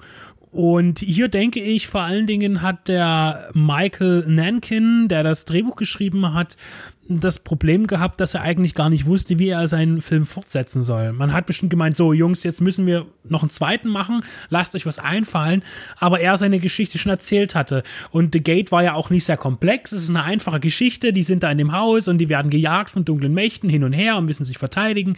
Und äh, da wird vor allen Dingen viel mit Effekten gearbeitet, wodurch der Film eine runde Sache ist. Und, und mehr bietet diese Story auch nicht und es würde es natürlich anbieten, das gleiche nochmal zu machen, bloß mit anderen Schauspielern Schauspielern zum Beispiel, äh, wie es ja auch bei Saw gemacht wurde. Es ist immer wieder das Gleiche, nur mit anderen Gesichtern. Ähm, aber hier hat man, hatte man wenigstens noch den Anspruch gehabt, irgendwie doch ein bisschen was anderes zu machen, was aber scheinbar nicht so gut wirklich funktioniert. Denn drehbuchtechnisch ist es tatsächlich so, ähm, es gibt, da, da sind wir wieder beim Thema der inneren eigenen Physik einer Geschichte. Und egal, ob das jetzt hier mit Dämonen zu tun hat und Geisterbeschwörungen und ähnlichen, was für unsere reale Welt ja etwas Fiktives ist, so ist auch in dieser fiktiven Geschichte muss es eine gewisse physikalische Grundebene geben. Und das funktioniert hier bei den einfachsten Sachen nicht, was wiederum den Film äh, zu einer Komödie werden lässt, aus heutiger Sicht teilweise unfreiwillig. Wobei ich glaube, dass er schon lustig sein wollte. Er wollte es lustig sein, damals schon. Aber heute ist er, ähm, es gibt jetzt so speziell für alle, die ihn sehen werden oder schon kennen, diese berühmte Autoszene, wo halt die bösen Jungs mit dem Auto fahren und dann gegen einen Minion, der sich mit in dem Auto befindet, den sie entführt haben, also diese kleinen Monster, äh, äh, eben von, von dem kleinen Vieh verprügelt werden und dabei fährt das Auto weiter, ohne dass jemand seinen Fuß auf dem Gaspedal hat und die machen da drin irgendwelche Zirkusnummern und äh, es ist aber total krude, was da alles passiert und, und so, so witzig und merkwürdig das ist. Man muss immer wieder daran denken, dass das irgendwie nicht funktionieren kann, was da gerade passiert. Es ist nicht bloß, das ist halt, die wussten nicht so richtig, was sie für ein Publikum bedienen wollen. Wollen sie das Publikum, wollen sie das Poltergeist-Publikum bedienen? Also äh, in dem Jahr 88, wo äh, G2 gedreht wurde und rein theoretisch auch released werden sollte, kam Poltergeist 3 raus. Also das heißt, die Reihe war relativ erfolgreich äh, und äh, an sich diese ganzen 80er Jahre Mystery, Horror, Fantasy Sachen, die sind noch gut gelaufen bis dato und man wollte halt schon noch auf den Zug aufspringen, weil hat dann aber gemerkt so, ja, wenn man das Rating in Anführungsstrichen ein bisschen runtersetzen in Richtung, sagen wir mal wirklich Ghostbusters oder Poltergeist, dann kann man ein breiteres Publikum weg von dem, von dem R-Rating oder von dem erwachsenen Stoffen, von dem Horrorstoff rein, hin zu dem fantastischen Film und äh, mehr Publikum. Die Slapstick-Einlagen ist ja nicht bloß diese, diese Autoszene. Da gibt es die Szene, da wo der Minion in den Käfig gepackt wird und dort drinnen schaukelt in so einem Hamsterkäfig, wo wir uns dann, wo wir wieder bei der inneren Physik sind, ähm, wie der Hamster auf diese, auf diese Schaukel gekommen wäre. Ich, ich glaube schon, dass es nicht unbedingt ein Hamsterkäfig war, aber man sieht nur den Hamster immer und, und man verbindet ja, jeden Käfig. War wahrscheinlich ein Vogelkäfig. Genau, aber man verbindet trotzdem jeden Käfig irgendwie mit einem Hamster. Ja, aber das, also das war halt einfach, das sieht einfach so unfreiwillig komisch aus und da weiß man gerade nicht so richtig, dann hast du noch so ein bisschen, so ein bisschen Red also Red Pack, du hast ein bisschen Breakfast Club Anleihen drinne und so Men, so Men at Work und wie diese ganzen Pseudo-Teenager-Komödien äh, laufen, hast du auch noch mit drinne und so ein bisschen diese ganzen Stephen, Stephen King so äh, äh, Geschichten, die damals schon rauskamen, die spiegeln sich da auch noch ein bisschen mit drin bevor der richtige Horror und der richtige Fantasy-Effektlastige Teil begann, im ersten Teil vergeht ja auch tatsächlich doch relativ viel Zeit für so einen Genrefilm. Und man erklärt wirklich die Figuren. Das ist ja wirklich auch was durchaus Besonderes. Also im Gate 1. Im Gate 2 ist es ähnlich. Dass man erstmal äh, eine Weile lang mit den Leuten zu tun hat, bevor es eigentlich richtig losgeht. Hm. Und ähm, das finde ich erstmal prinzipiell gut. Und äh, der, der ganz große Effekt, lastige Teil, das bezieht sich dann wirklich auf das Finale, so vor allen Dingen auf die letzten 15 Minuten, wo man dann auch in der fremden Dimension ist, wo es dann viele Matte Paintings gibt und tolle Schnitte. Ähm, da gibt es sehr unterschiedliche Qualitäten, finde ich. Das heißt, ähm, äh, vor allen Dingen ist die Stop-Motion Animationen bei den einem oder anderen Monster finde ich nicht mehr ganz so flüssig wie beim ersten äh, Gate. Ähm, es gibt aber auch hier äh, zum Beispiel die Minions sind begrenzt auf einen. Es gibt also nicht ganz viele, die sich da rumtollen und tummeln. Äh, aber der ist ganz so wie im ersten Teil gestaltet. Es war auch hier wieder der gleiche Effektkünstler, der Randall William Cook war hier beschäftigt in Teil 1 und 2. Und äh, wir haben aber hier dieses, dieses Riesenset eben dann in der fremden Dimension mit so einem Grayskull-Turm und äh, mit einer Opferstelle und einem riesigen Schlund, der dann eben das Tor zur Hölle ist. Und es macht auch Spaß, dem Ganzen zuzuschauen. Und du sagtest halt auch, das ist eigentlich genau das, was du dir eigentlich ein bisschen mehr an dem Film gewünscht Wünscht hättest. Ja, genau. Ja. Man muss ja überlegen, dass in den, den Jahren 88, 87 und 89 und so weiter, also in diesen plus minus ein, zwei Jahre ringsrum, ein Haufen Filme rausgekommen sind, die, die das eigentlich bedienen, wie, wie Phantasm 2, äh, wie gesagt, Poltergeist 3, wie ich erwähnt hatte, äh, Hellraiser 2, Hellbound. Ähm, natürlich ist da auch ein anderes Budget dahinter. Also manchmal waren es immer nur eine Million mehr, aber die machen es halt dann doch wieder aus und dann vielleicht aber auch ein besserer Drehbuchautor, der das Ganze dann doch zu einem runden, einer runden Sache verbindet und man vielleicht wäre es auch besser gewesen, zwei, drei, ein paar Gänge zurückzufahren und den Drehbuchautor ein bisschen schlüssiger das Ganze machen zu lassen. Es fühlt sich ein bisschen so an, als wäre der Film unter Zwang entstanden. Ja. So ein bisschen, dass so ein bisschen, äh, die, die, wussten nicht so richtig, wo es hingehen soll, aber es muss jetzt etwas gemacht werden. Was ich sagen muss, ist, dass der Film äh, trotz dieses Mangels an Kreativität eigentlich in der Story ähm, gut abgefilmt. Das heißt, ich habe manchmal geschaut, so gerade die Ausleuchtung von Räumen, so einfache Sachen und auch die Bildkomposition, was jetzt bei so einem Film jetzt nicht unbedingt so viel äh, wertvoll äh, ist, aber das hat ja gut funktioniert. Das heißt, der Film ist auf jeden Fall jetzt nicht billig produziert worden, das haben die anständig gemacht. Ähm, und bei den Effekten schwankt es ein bisschen zwischen, naja, und äh, aber richtig toll. Äh, was mir beim ersten so gut gefallen hatte, war, dass diese Effektsequenzen super eingeschnitten sind. Diese Trickeffekte so gut eingeschnitten waren, dass man kaum einen, einen, einen Schnittrand bemerkt hat. Das war einfach super. Und das ist jetzt zum Beispiel bei Gate 2 nicht mehr so einfach. Also, als ob das halt doch vielleicht dann doch ein bisschen husch-husch gehen musste, obwohl der Film ja dann doch so viel Wartezeit hatte. Man ja. weiß ja auch nicht, ob der Film schon komplett fertig war, als die Produktionsfirma gesagt hat, das ist nicht mehr. Und die erst dann ein Jahr später angefangen haben, den Film zu schneiden oder Effekte einzufügen oder sogar Effekte zu produzieren. Ja, das lässt sich ähm, leider auch schlecht rausfinden. Aber das Ding ist, also wie gesagt, da gebe ich dir vollkommen recht. Also, ähm, handwerklich ist der Film solide er wirkt wie mit der heißen Nadel gestrickt. So, das ist halt das, was ihm dann auf die Füße fällt und dass der halt in dieser, in dieser Schwebephase, wo vielleicht alles unsicher war, ist vielleicht mitten in der Produktion die Firma pleite gegangen ähm, und die haben das Ding irgendwie noch mit Ach und Krach irgendwie zusammen äh.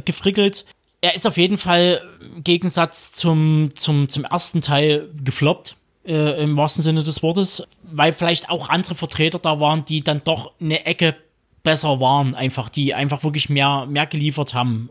Und zu der Zeit waren vier Jahre zwischen einem ersten und einem zweiten Teil oder überhaupt sicherlich noch ein bisschen weiter entfernt als, als heute. Ich denke, dass da war der Gate schon wieder vielleicht auch aus den Köpfen verschwunden, weil das war so diese, diese Stoßzeit, wo Stück an Stück kam. Genau. Auf jeden Fall greift er auch so ein bisschen auch wieder das Coming-of-Age-Thema auf, was ja bei einem Zehnjährigen noch nicht so ganz funktioniert, aber hier bei einem 15-jährigen Terry äh, ganz gut ist. Da geht es dann auch, äh, gibt es auch eine Liebesgeschichte und es geht natürlich auch um die, die, den Verlust wieder von, von Familienangehörigen. Da haben sie ja beide jemanden verloren. Das heißt, auch hier versucht man äh, durchaus äh, dramatische Züge bei den Charakteren zu implementieren, damit sie uns mehr ans Herz gehen. Und ich finde sie trotzdem allesamt, das muss ich sagen, äh, auch den Terry und auch ähm, die junge Frau, die Liz, die Liz äh, sehr sympathisch. Sie sind sympathisch gespielt und das, das hat mir da dahingehend auch großen Spaß gemacht, äh, trotz dass mir irgendwie so ein bisschen der, der, der Drive in der Geschichte fehlte.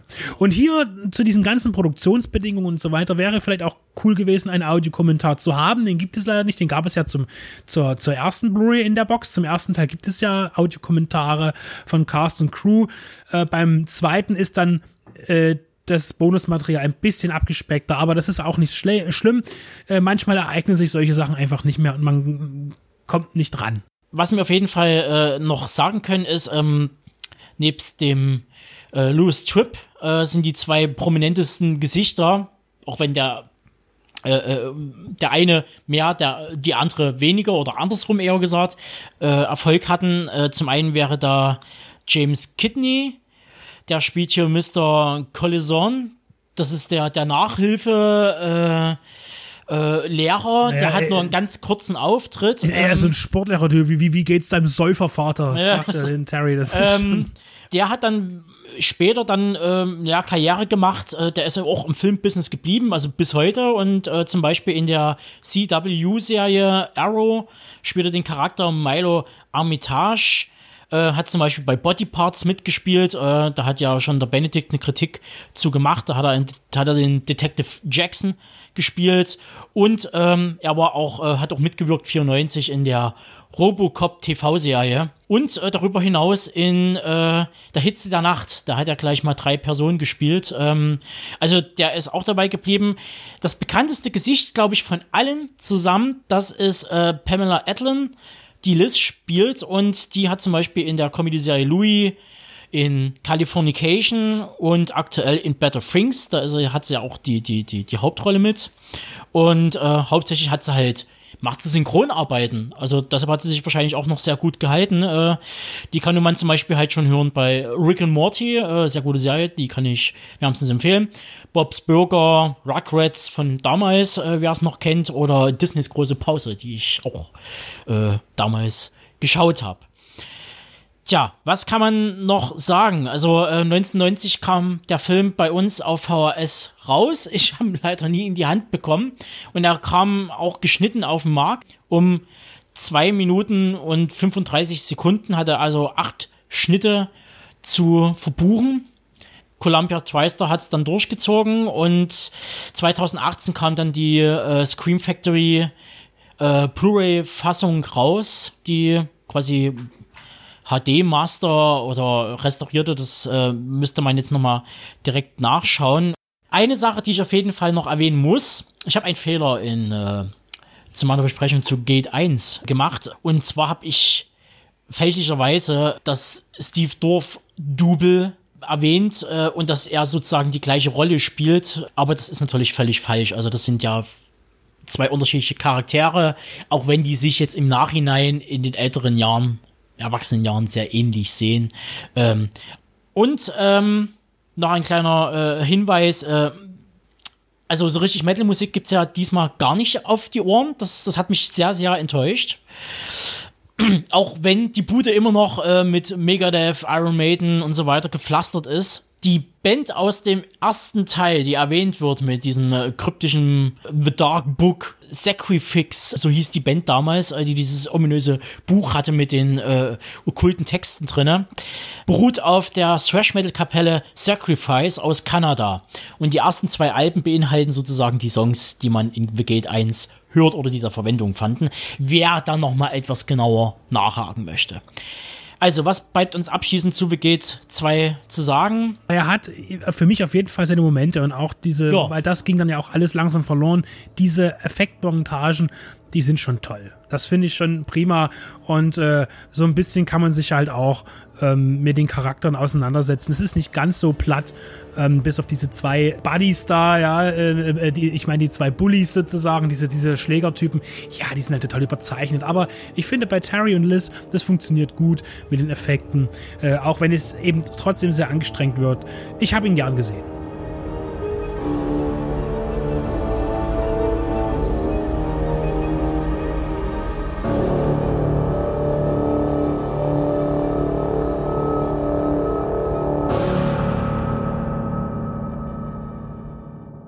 Von einem Special Interest zum nächsten. Benedict nahm sich Julian Richards neuestes Werk Daddy's Girl von 2018 an und kann dank des letztjährigen Director Spotlight auf dem Hardline Film Festival samt einem persönlichen Interview eine gezielte Besprechung zum Serienmörderstoff beisteuern.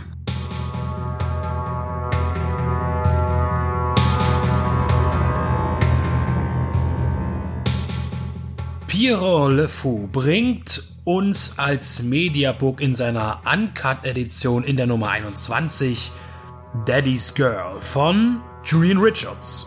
Und warum habe ich den angefordert? Weil mir und uns als Deep Red Radio Julian Richards ja bereits persönlich begegnet ist. Und zwar letztes Jahr 2019 auf dem siebten Hardline Filmfestival in Regensburg. Und da hat man ihm eine Retrospektive gewidmet, wo seine Filme Darklands liefen, The Last Horror Movie oder auch zu dem Zeitpunkt sein neues Werk Reborn. Reborn war gar nicht so neu, der war von 2018, war so eine Carrie-Geschichte mit übersinnlichen Kräften und einer heranwachsenden jungen Frau. Und im selben Jahr entstand Daddy's Girl. Wir haben hier einmal mehr einen B-Film, der an vielen Stellen zu kämpfen hat. Im direkten Vergleich jetzt mit Reborn, der in der gleichen Zeit entstanden ist, muss ich sagen, dass auf jeden Fall Daddy's Girl wesentlich besser aussieht vom Handwerk her. Also Julian Richards tut sich auch hier als routinierter Handwerker bestätigen. Nur sah Reborn schlechter aus, vor allen Dingen wahrscheinlich aus dem Grund, weil man aufgrund von visuellen Effekten auf und, und einem günstigen Budget auf ja etwas nicht sehr reizvolle Effekte aus dem Computer zurückgreifen musste. Das ist in Daddy's Girl kaum nötig, denn wir haben hier kein übernatürliches Phänomen. Es ist eine durchaus realistisch vorstellbare Handlung, die natürlich äh, im extremen Bereich liegt. Was auffällt, ist, dass Julian Richards hier gerne, hm, ja, vielleicht provozieren oder schockieren möchte. Aber das Schockieren, das geht so ein bisschen dann verloren. Denn zuerst, wenn man sich jetzt nicht mit dem Klappentext vorher beschäftigt hat, steht erstmal das Thema Inzest im Raum. Denn wir sehen hier, wie der Vater mit seiner jungen, attraktiven Tochter im Bett herumturnt. Und äh, man lässt sich da ein bisschen Zeit, man, man, man, man lässt es erstmal so aussehen, als würde der Vater seine attraktive Tochter die sexuelle Nachfolge seiner Ehefrau antreten lassen, die sich suizidiert hat. Und dann geht man auch gleich noch über zu, zu der anderen Leidenschaft des Mannes, der hier als Daddy bezeichnet wird, nämlich äh, gemeinsam mit seiner Tochter als Tarnung in Kneipen Mädels aufreißen, die mit nach Hause nehmen und dort foltern und danach umbringen. Ja, und Töchterchen, naja, spielt die Sache so ein bisschen mit, aber sie ist ja auch ein bisschen unter der Fuchtel. Sie hat schon auch Angst. Also wir reden ja schon von einer jungen, erwachsenen Frau, die volljährig ist. Aber man sieht auch, dass sie natürlich sich nicht wohlfühlt in dieser Kombination, in dieser Beziehung. Aber sie will natürlich auch oder kann noch nicht so richtig raus. Darum geht es auch in dem Film, wie sie sich da versucht, von ihrem Vater zu distanzieren und gegen ihn zu arbeiten.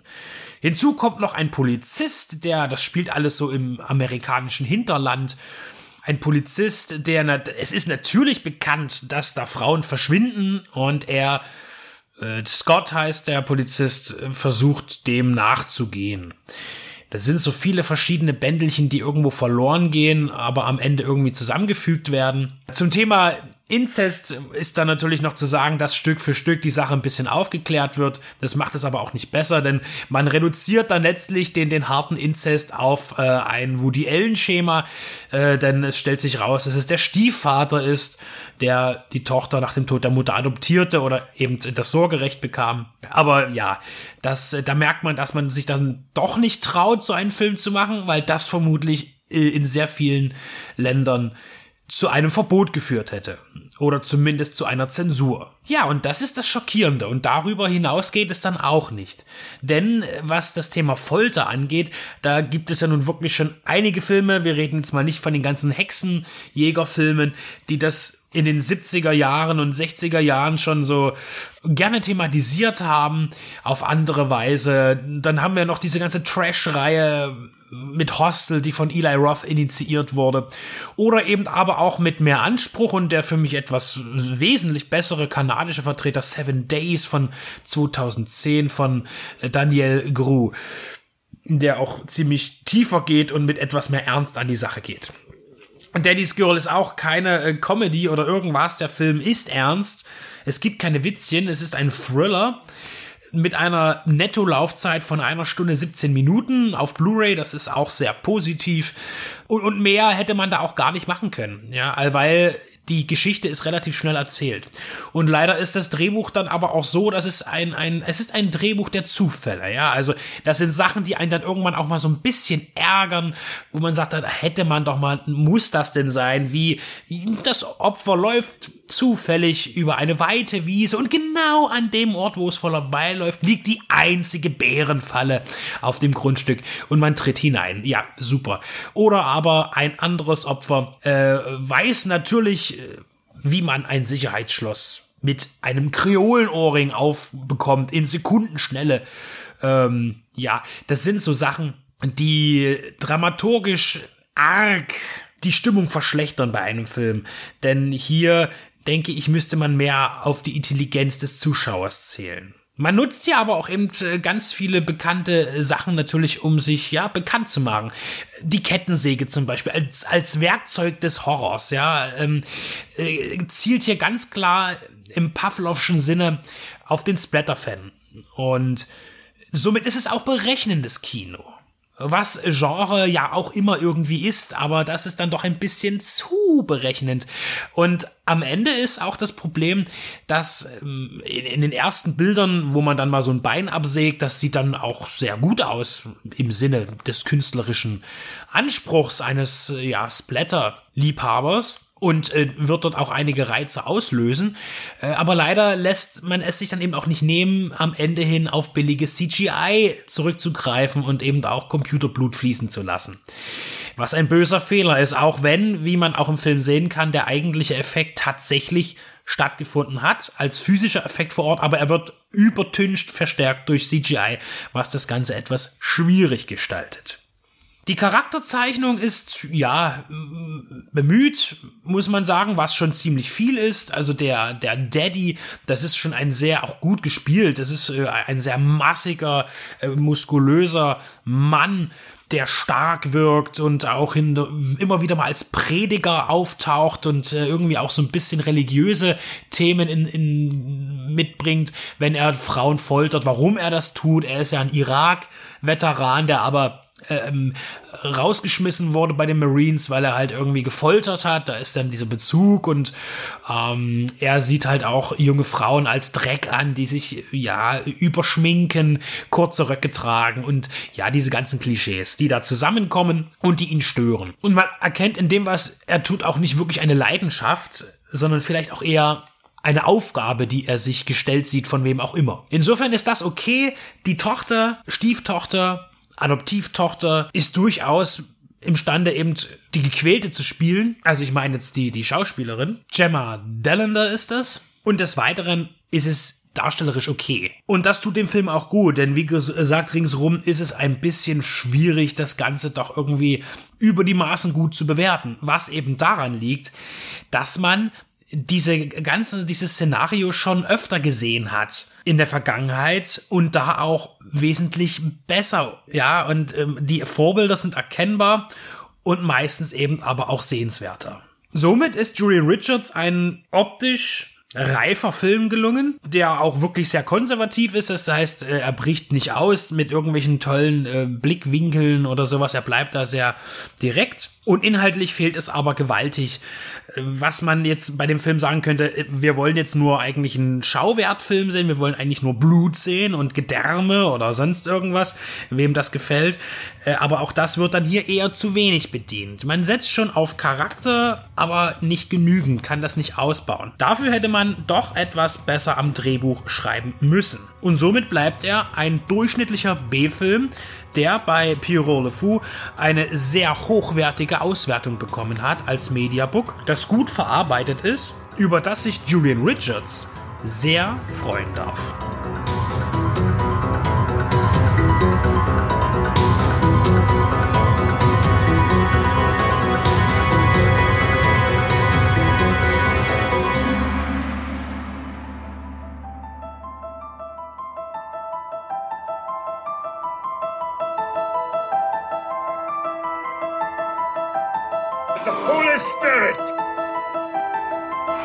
Sign of the Holy Cross of our Lord Jesus Christ, who lives and reigns with the Father and the Holy Spirit.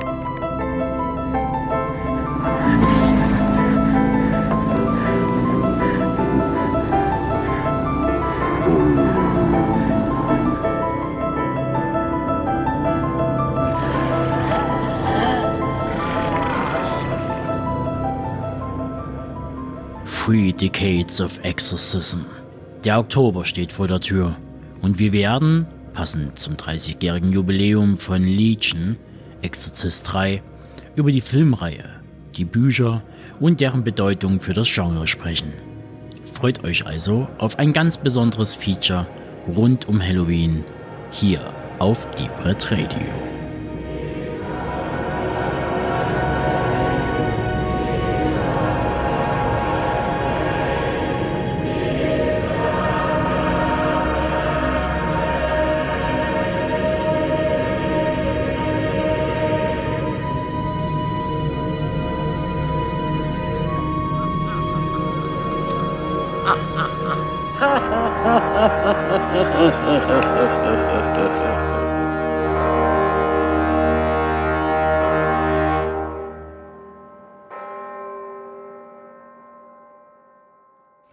Vom Thriller zum Drama.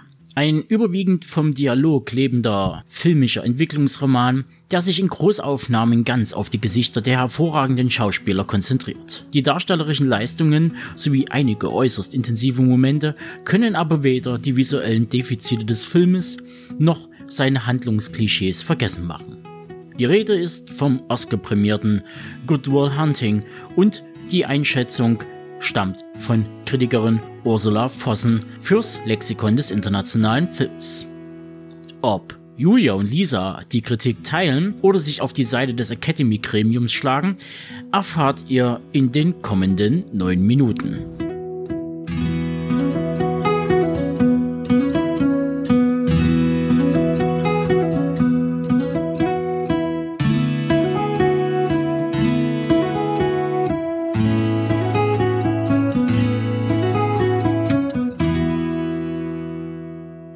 Wollen jetzt sprechen über Goodwill Hunting. Das war die Hausaufgabe, Lisa, die du dir ausgesucht hast. Genau. Die Und ich habe gedacht, ach nö. Also ich habe mich geweigert, den nochmal zu gucken, weil ich ihn auch nicht gefunden habe, so kostenfrei. Und ich habe ihn auch nicht auf DVD oder sowas. Ich habe ihn vor ein paar Jahren geguckt und hoffe, dass ich dann trotzdem ein bisschen was beitragen kann. Aber wir haben ja heute Elise da und Elisa hat ihn sich sehr vorbildlich angeschaut für uns. Wie lange ist es her, Elisa? Zwölf Stunden. Super. Dann, worum geht's? Worum geht's? Ähm, also, ich hatte auch nur die Erinnerung, dass äh, Matt Damon einen Hausmeister spielt, der Mathe kann. Ähm, aber es ist tatsächlich ein bisschen mehr. Matt Damon ist ähm, ein junger Mann, der eigentlich aus nicht so tollen Verhältnissen kommt und er arbeitet als Hausmeister in, im MIT, meiner Meinung nach. Ähm, also amerikanische High School, äh, University. Und dort wischt er vor einer Mathe-Vorlesung. Und der Mathe-Professor ähm, stellt seinen Professoren, äh, seinen Schülern, Studenten, eine super schwierige Aufgabe, die sie bis zum Ende des Semesters lösen sollen. Und Will, der Hausmeister, macht es einfach dann mal während seiner, während seiner Schicht und schreibt die Lösung an.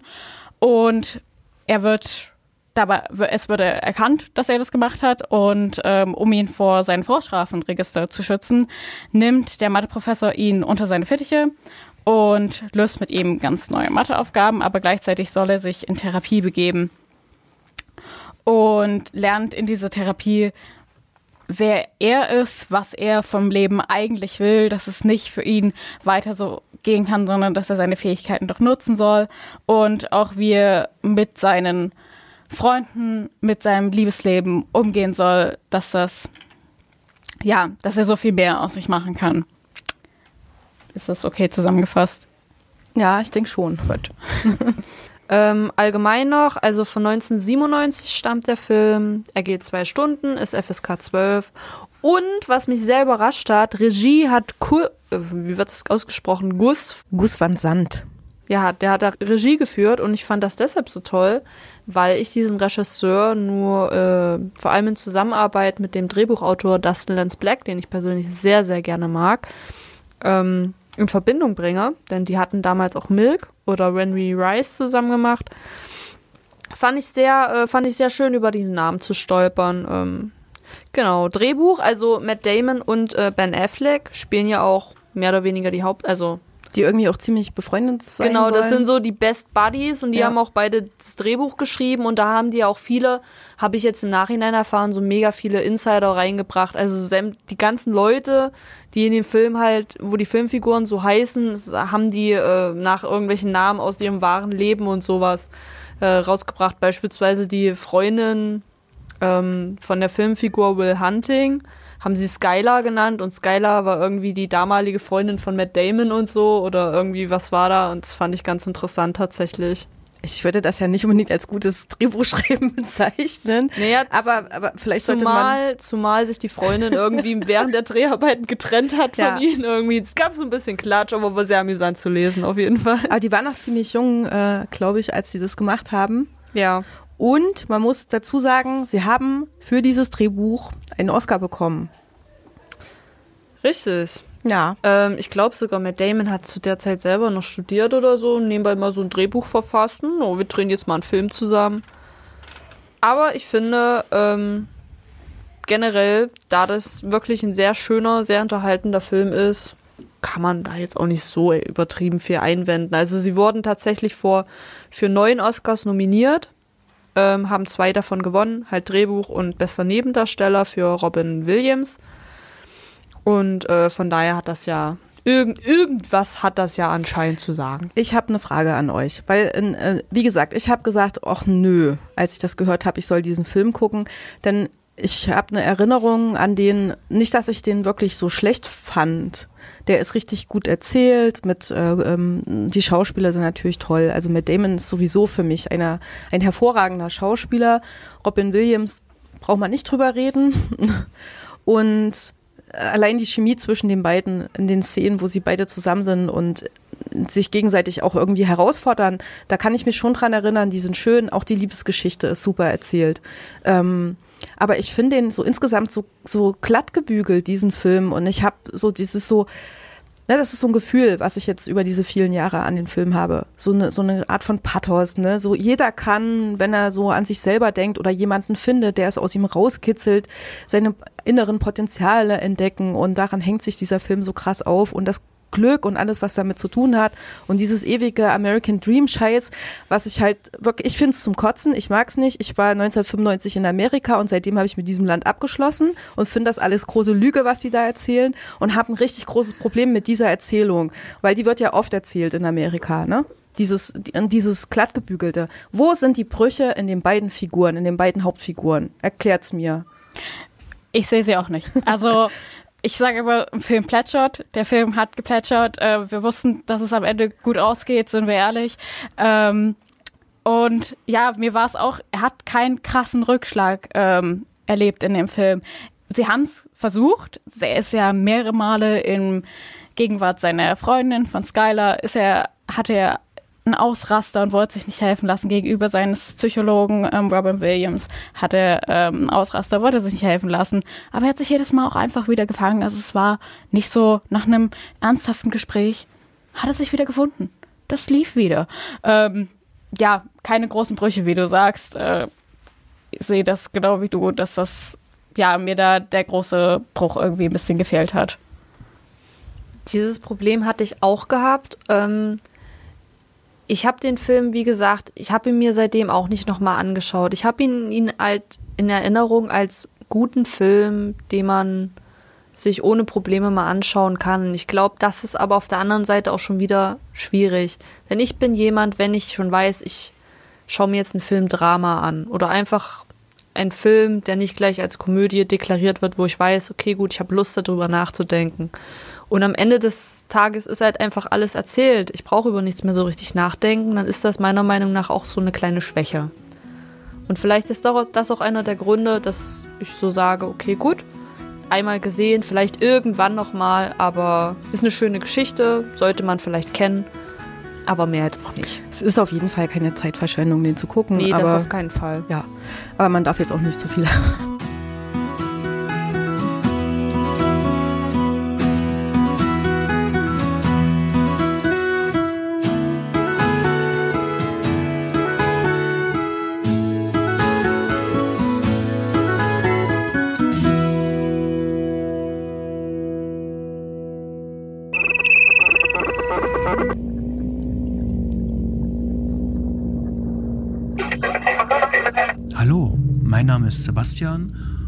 gemeinsam mit meinem Kollegen Fred sind wir die Nostromo-Verschwörung.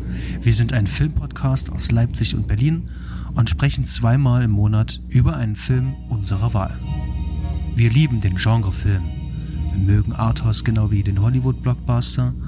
Wir freuen uns über kleine Indie-Produktionen und scheuen uns auch nicht vor dem Abseitigen. Wenn ihr mit uns tiefer in die Welt des Films abtauchen wollt, dann schaut im Podcatcher eurer Wahl nach der Nostromo-Verschwörung. Und wem das aber noch nicht reicht, darf sich hier auf Deep Red Radio über ein neues Kurzformat mit uns freuen. Viel Spaß beim Hören.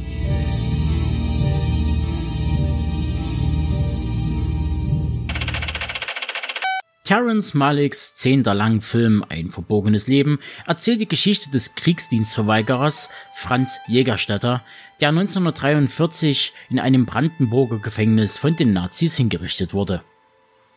Doch Malek beleuchtet dabei nicht nur die Persona Jägerstätter, sondern auch sein soziales Umfeld und die Rolle der Kirche in dieser dunklen Zeit. Grund genug für Benedikt, sich diesem Kapitel anzunehmen.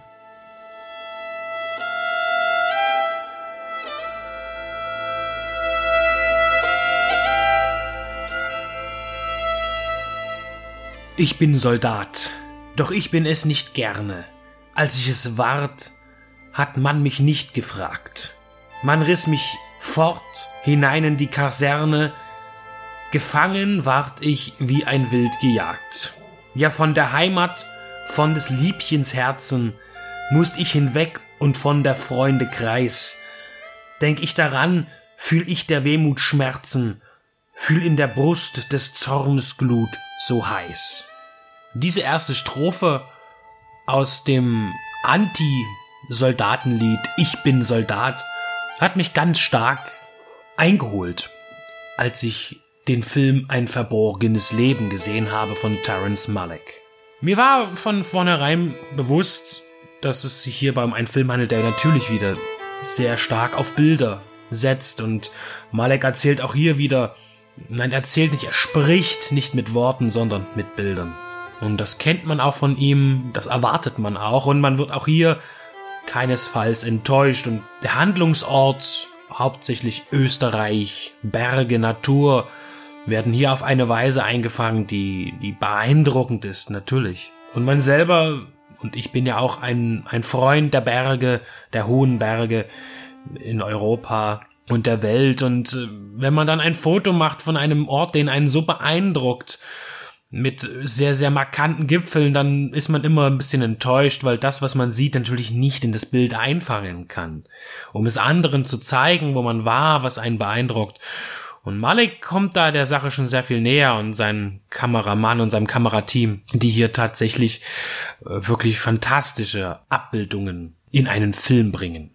Aber größer noch als das Optische, das absolut nicht bemängelnswert ist, ist natürlich die Geschichte in ein verborgenes Leben, die von einem Mann handelt, der sich Franz Jägerstätter nannte oder genannt wurde. Ein Bergbauer in einem österreichischen Dorf Radegund.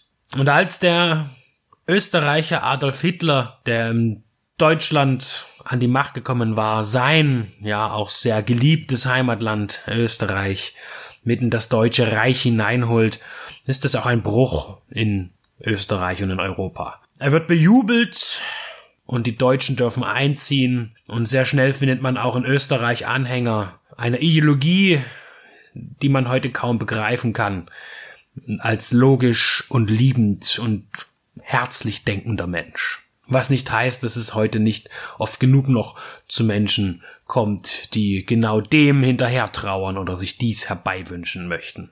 Und auch eine Wehrpflicht steht an. Und der Bergbauer Franz lebt mit seiner Frau und seinen drei Kindern in Einklang mit der Welt, ein hartes Bauernleben, aber schöne Momente mit der Familie und den Freunden und den Bergen.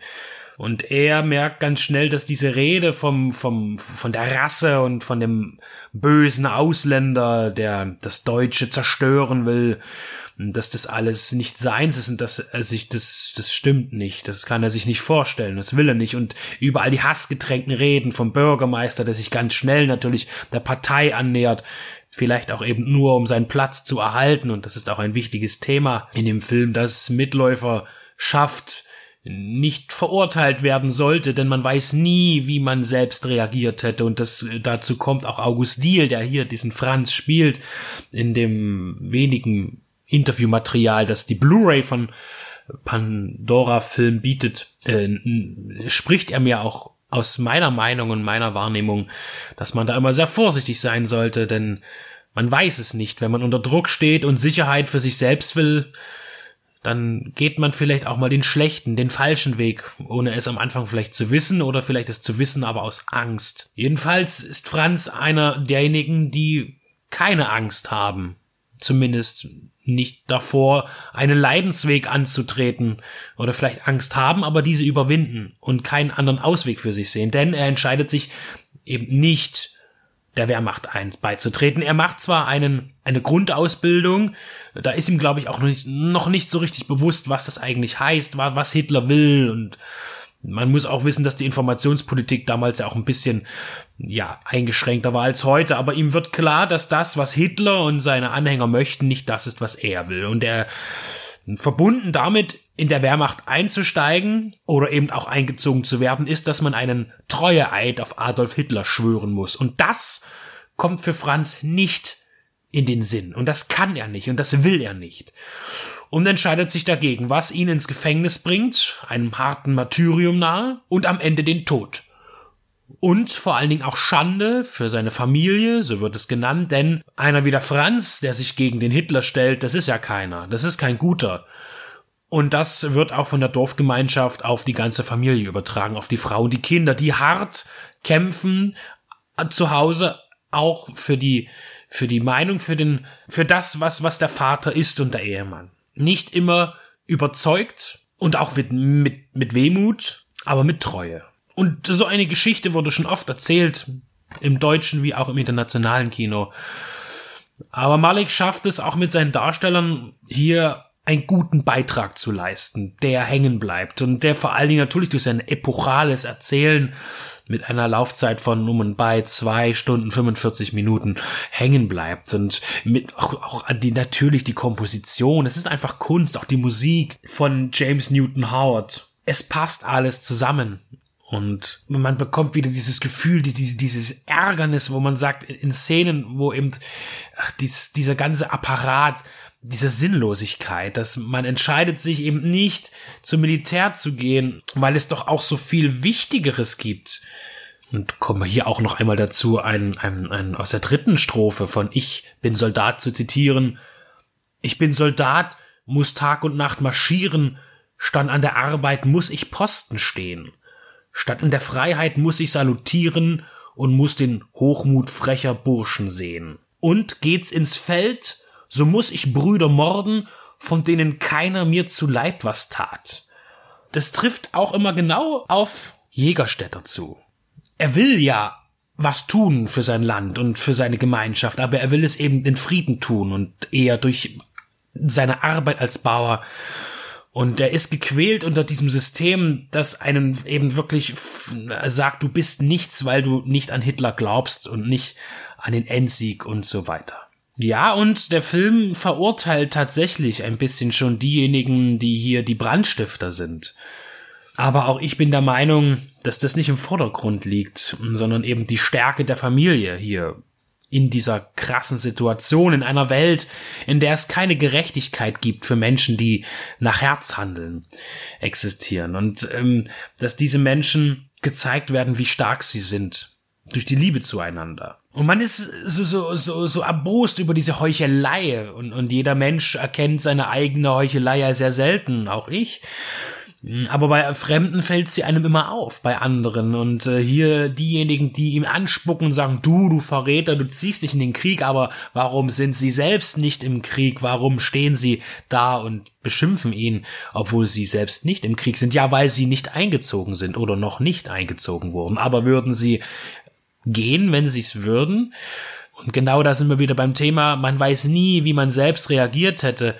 Und wenn man dann am Ende in Gefangenschaft landet und sich einer Folter aussetzen muss, würde man nicht dann doch kapitulieren? Franz Jägerstätter hat es nicht getan und aus diesem Grund ist er der Held und Antiheld dieses Filmes. Ein verborgenes Leben. ja durchaus auch ein Heimatfilm, der sich ja auch im deutschsprachigen Raum auch verändert hat. Ich, ich denke am Anfang klar an Louis Tränker, der auch nationale Themen natürlich behandelt hat und den Stolz der Heimat und ähm, die Indoktrination von außen und dass man standhaft bleiben muss in seinen Traditionen. Was ihn ja berühmt machte und hochbrachte. Und Goebbels hat ihn geliebt, bis er dann irgendwann auch wieder gefallen ist, weil er doch den Papst höher ansah als Adolf Hitler in seinen Filmen. Naja, und das ist halt äh, gegenüber zu den bunten Flimmerfilmchen, die eine heile Welt versprachen und das, das, das dunkle Deutschland ausblenden wollte. Und nun haben wir wirklich ein, ein episches Werk bekommen, das aber als Heimatfilm in solchen gar nicht so richtig funktionieren mag. Denn er ist ja in englischer Sprache gedreht und das ist sehr komisch, denn die Darsteller sind alle, fast allesamt deutschsprachige Künstler. Mit wenigen Ausnahmen, die hier Englisch sprechen, äh, dies aber auch gut tun. Der Film bringt es gut rüber, ob es nun die deutsche Tonfassung ist oder die englische. Ich habe hin und wieder mal aus Interesse hin und her geschaltet oder mir Dialoge auch doppelt angehört in den verschiedenen Sprachen. Ein Mann, der seiner Welt entrissen wird und den zornigen Lärm erleben muss, den ein Krieg mit sich bringt. Es ist ein Film, der mich nicht weiter nachdenklich macht, weil ich schon oft mit diesem Thema in Verbindung stand und mir darüber Gedanken gemacht habe, aber der mich auf jeden Fall berührt und der hoffentlich Menschen, die die soll es ja auch heutzutage wieder geben, eher weniger mit der Thematik des Nationalsozialismus und was ringsum passiert ist, zu tun haben, dass dieser Film eindeutig auch zeigt, wie es gewesen ist. Sicherlich ist ja auch ein viel Drehbuch mit drin, aber die Basis ist da und auch zu zeigen, dass ein Mensch für etwas einsteht und, und sich nicht verbiegen lässt und am Ende dafür auch in den Tod geht. Wie viele andere Märtyrer es auch getan haben zu jener Zeit. Sei es das Geschwisterpaar Scholl oder sei es Georg Elser, die ja auch schon filmische Denkmäler bekommen haben. Hier nun aber eher ein Unbekannter und ich habe mich von diesem Film beeindrucken lassen und bewegen lassen. Ein großer, langsamer Film, der einem ganz für sich beansprucht.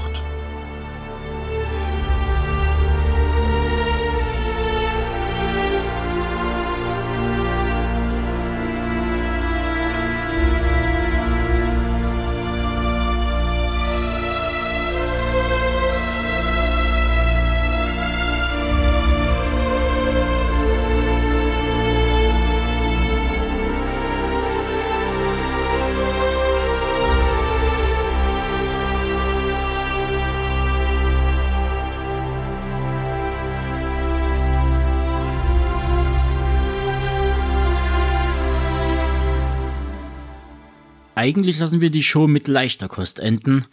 Aber ob dies auch auf den Killer Truck zutrifft, erfahrt ihr nun von Benedikt, Leo und Max. Viel Spaß mit den kommenden 20 Minuten und Dominic Gords Rache und Survival Thriller aus den 80ern.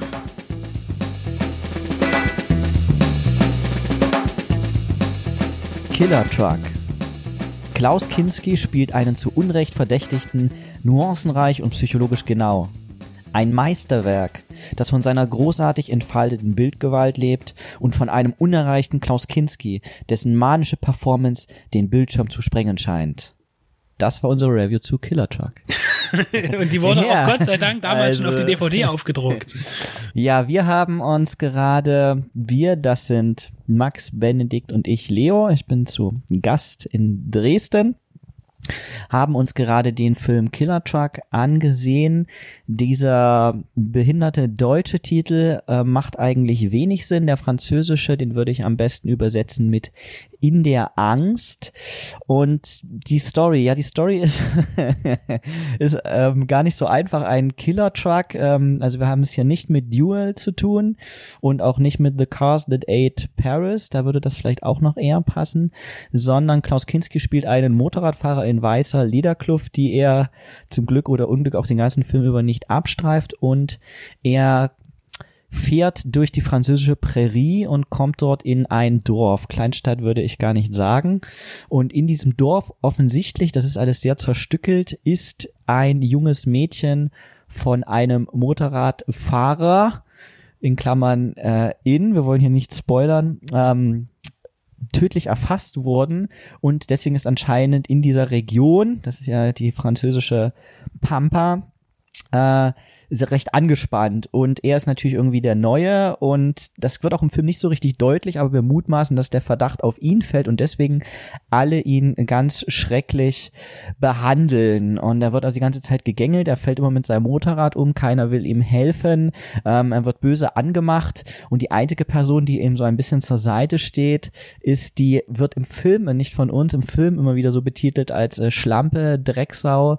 Und ähm, was man da so sagen kann, ähm, ja, dass, die, Also auch die eine junge, geächtete, die Auch eine geächtete. unverheiratete mit Kind, was auf dem Dorf Ja. durchaus eine Problematik sein kann, Genau, obwohl ja das niemand ist, mehr in die Kirche Das ist geht. die einzige, die ihn auch mal ins Bett lässt und einen äh, heißen Tee, einen heißen Tee serviert.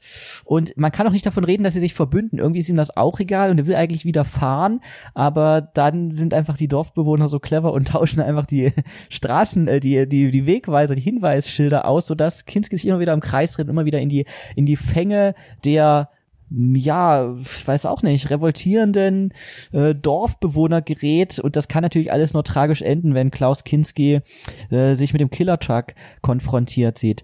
Was man zu diesem Film sagen muss, der Film ist von 1980, es ist ein französischer Film von einem jungen französischen Regisseur. Klaus Kinski und Maria Schneider sind unglaublich bekannt, alle anderen sind total unbekannt und das merkt man dem Film sehr an, denn das werden auch die beiden äh, Mimen sehr schnell mitbekommen haben, dass hier nicht viel zu holen ist, sprich, sie machen nicht viel, sie wissen wahrscheinlich auch nicht richtig, was sie machen sollen. Und die Handlung ist ähm, ja sehr schwer äh, wiederzugeben. Das war jetzt schon fast zu geradlinig, wie ich das gerade getan habe. Was ich dem Film dennoch zugute halten möchte, also diese ganze Storyline muss man sich wirklich selbst erarbeiten, äh, ist aber trotzdem, hat eine gewisse ja, unangenehme Atmosphäre. Also es macht halt wirklich keinen Spaß, diesen Film zu sehen. Das ist ja aber sicherlich auch durchaus so angelegt. Es ist halt irgendwie eine unangenehme ländliche Bevölkerung. Man, ich würde das damit möchte ich jetzt nicht sagen, dass diese Filme qualitativ gleichzusetzen oder auch nur annähernd äh, zu vergleichen wären, aber ich habe mich ein bisschen äh, erinnert gefühlt an Jagdszenen aus Niederbayern, im ganz, im ganz, ganz, ganz weit entfernten, im Sinne dieser, ja, sehr eingeschworenen Gemeinde, die aber auch eigentlich gar nicht so richtig weiß, warum sie so sich verhält, wie sie sich verhält gegenüber Leuten, die scheinbar anders sind. Das ist, wenn man dem Film wirklich, ähm, wenn man dem Killer Truck wirklich sehr ähm, sehr gut, sehr wohlgesonnen ist. Und diese Atmosphäre kommt schon ein bisschen äh, rüber. Ja, es wird irgendwie ein großer, Haupt, Wert auf die Stunts gelegt. Ein bisschen zu Unrecht. Ähm, ein Kuriosum, oder Benedikt? Ja, also zum Thema Stunt, auch weil ja auf der, die Vermarktung läuft ja auf das Genre Action hinaus bei dieser VÖ, wo auch Intergroove seine Finger mit im Spiel hat wohl als Label, was natürlich nicht stimmt. Es ist eher tatsächlich so ein Western-Szenario, vielleicht noch ganz grob gesagt. Äh, der Unbekannte, der sich den, äh, der Selbstjustiz einer Gemeinschaft gegenüber sieht und sich auch unverstanden fühlt. Das ist jetzt aber auch nicht schwer, weil er jetzt auch nicht viel erzählt und so. Also äh, die sind generell wird in dem Film nicht so viel erzählt und wenn, dann wird irgendwie, werden Beleidigungen ausgestoßen. Es ist also wirklich so, dass zum Beispiel die, die, die Dame, mit der er, er hier anbandelt, das ist ja die zweite, sie wird ja auch noch verköstigt von, von der Tochter der Wirtin sozusagen auf Abruf, die ihm auch gleich nochmal eben die Karten legt, nachdem er sich irgendwie eine Suppe bestellt hat. Das ist alles sehr, sehr wirr. Irgendwie auch am Anfang gibt es eine Sabotageszene in einer Fabrik, wo sind zwei Typen, die im Film dann auch zu dieser Dorfgemeinschaft gehören, einfach eine große Fabrik, äh, irgendwie scheinbar ein Stromerzeuger, irgendwas sabotieren. Darauf wird nie wieder Bezug genommen oder er wird uns nicht klar, uns dreien, wie wir den Film gesehen haben.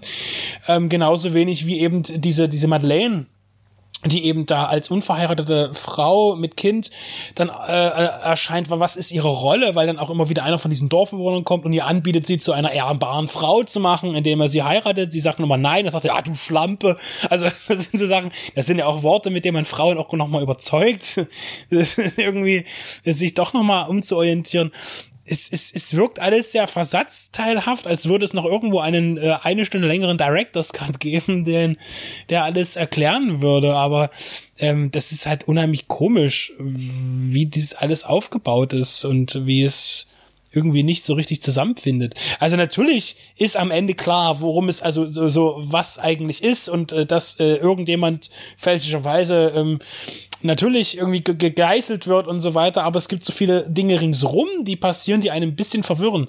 Und dann diese merkwürdigen, unfreiwillig komischen Geschichten mit dem, wir, der Mann fährt jetzt schon seit drei Wochen hier ringsrum mit seinem Motorrad und jetzt sind wir mal einen Meter vor der Stadt, dass das, das, den Wegweiser umtauschen und dann verfährt er sich. Huhuhu. Also das ist halt alles ein bisschen schwierig, finde ich.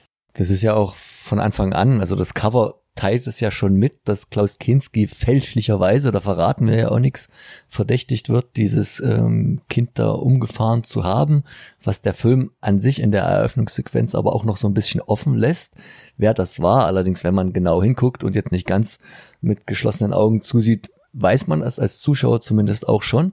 Und dann geht er ja hinten raus auch nochmal darauf ein, aber dieser vermeintliche Clou der, der Täterin oder des Täters, der ist halt irgendwie keiner, weil du schon, wie du schon sagtest, ähm, der, das Gefühl entsteht, als ob da irgendwie Filmrollen verloren gegangen sind oder die vergessen haben während des Filmdrehs, worauf sie eigentlich hinaus wollten. Auch so diese Anfangssequenz, diese undefinierte, die eigentlich keinerlei Sinn macht in Bezug auf das, was später mal kommt, außer auf das Finale, nämlich dass da wieder in irgendeiner Form mit Strom hantiert wird dass das, dass diese komische Anfangssequenz da in diesem Kraftwerk da so eine Art Foreshadowing ist auf das, was da kommt. Aber es hat eigentlich überhaupt keinen ähm, Zusammenhang. Deswegen bleibt das alles total wirr und dieser Versuch irgendwie an so Art Filme wie, wie Straw Dogs anzuknüpfen, wo halt auch jemand Neues in irgendeine ziemlich in sich geschlossene Gesellschaft reinkommt und deren Nase oder dessen Nase äh,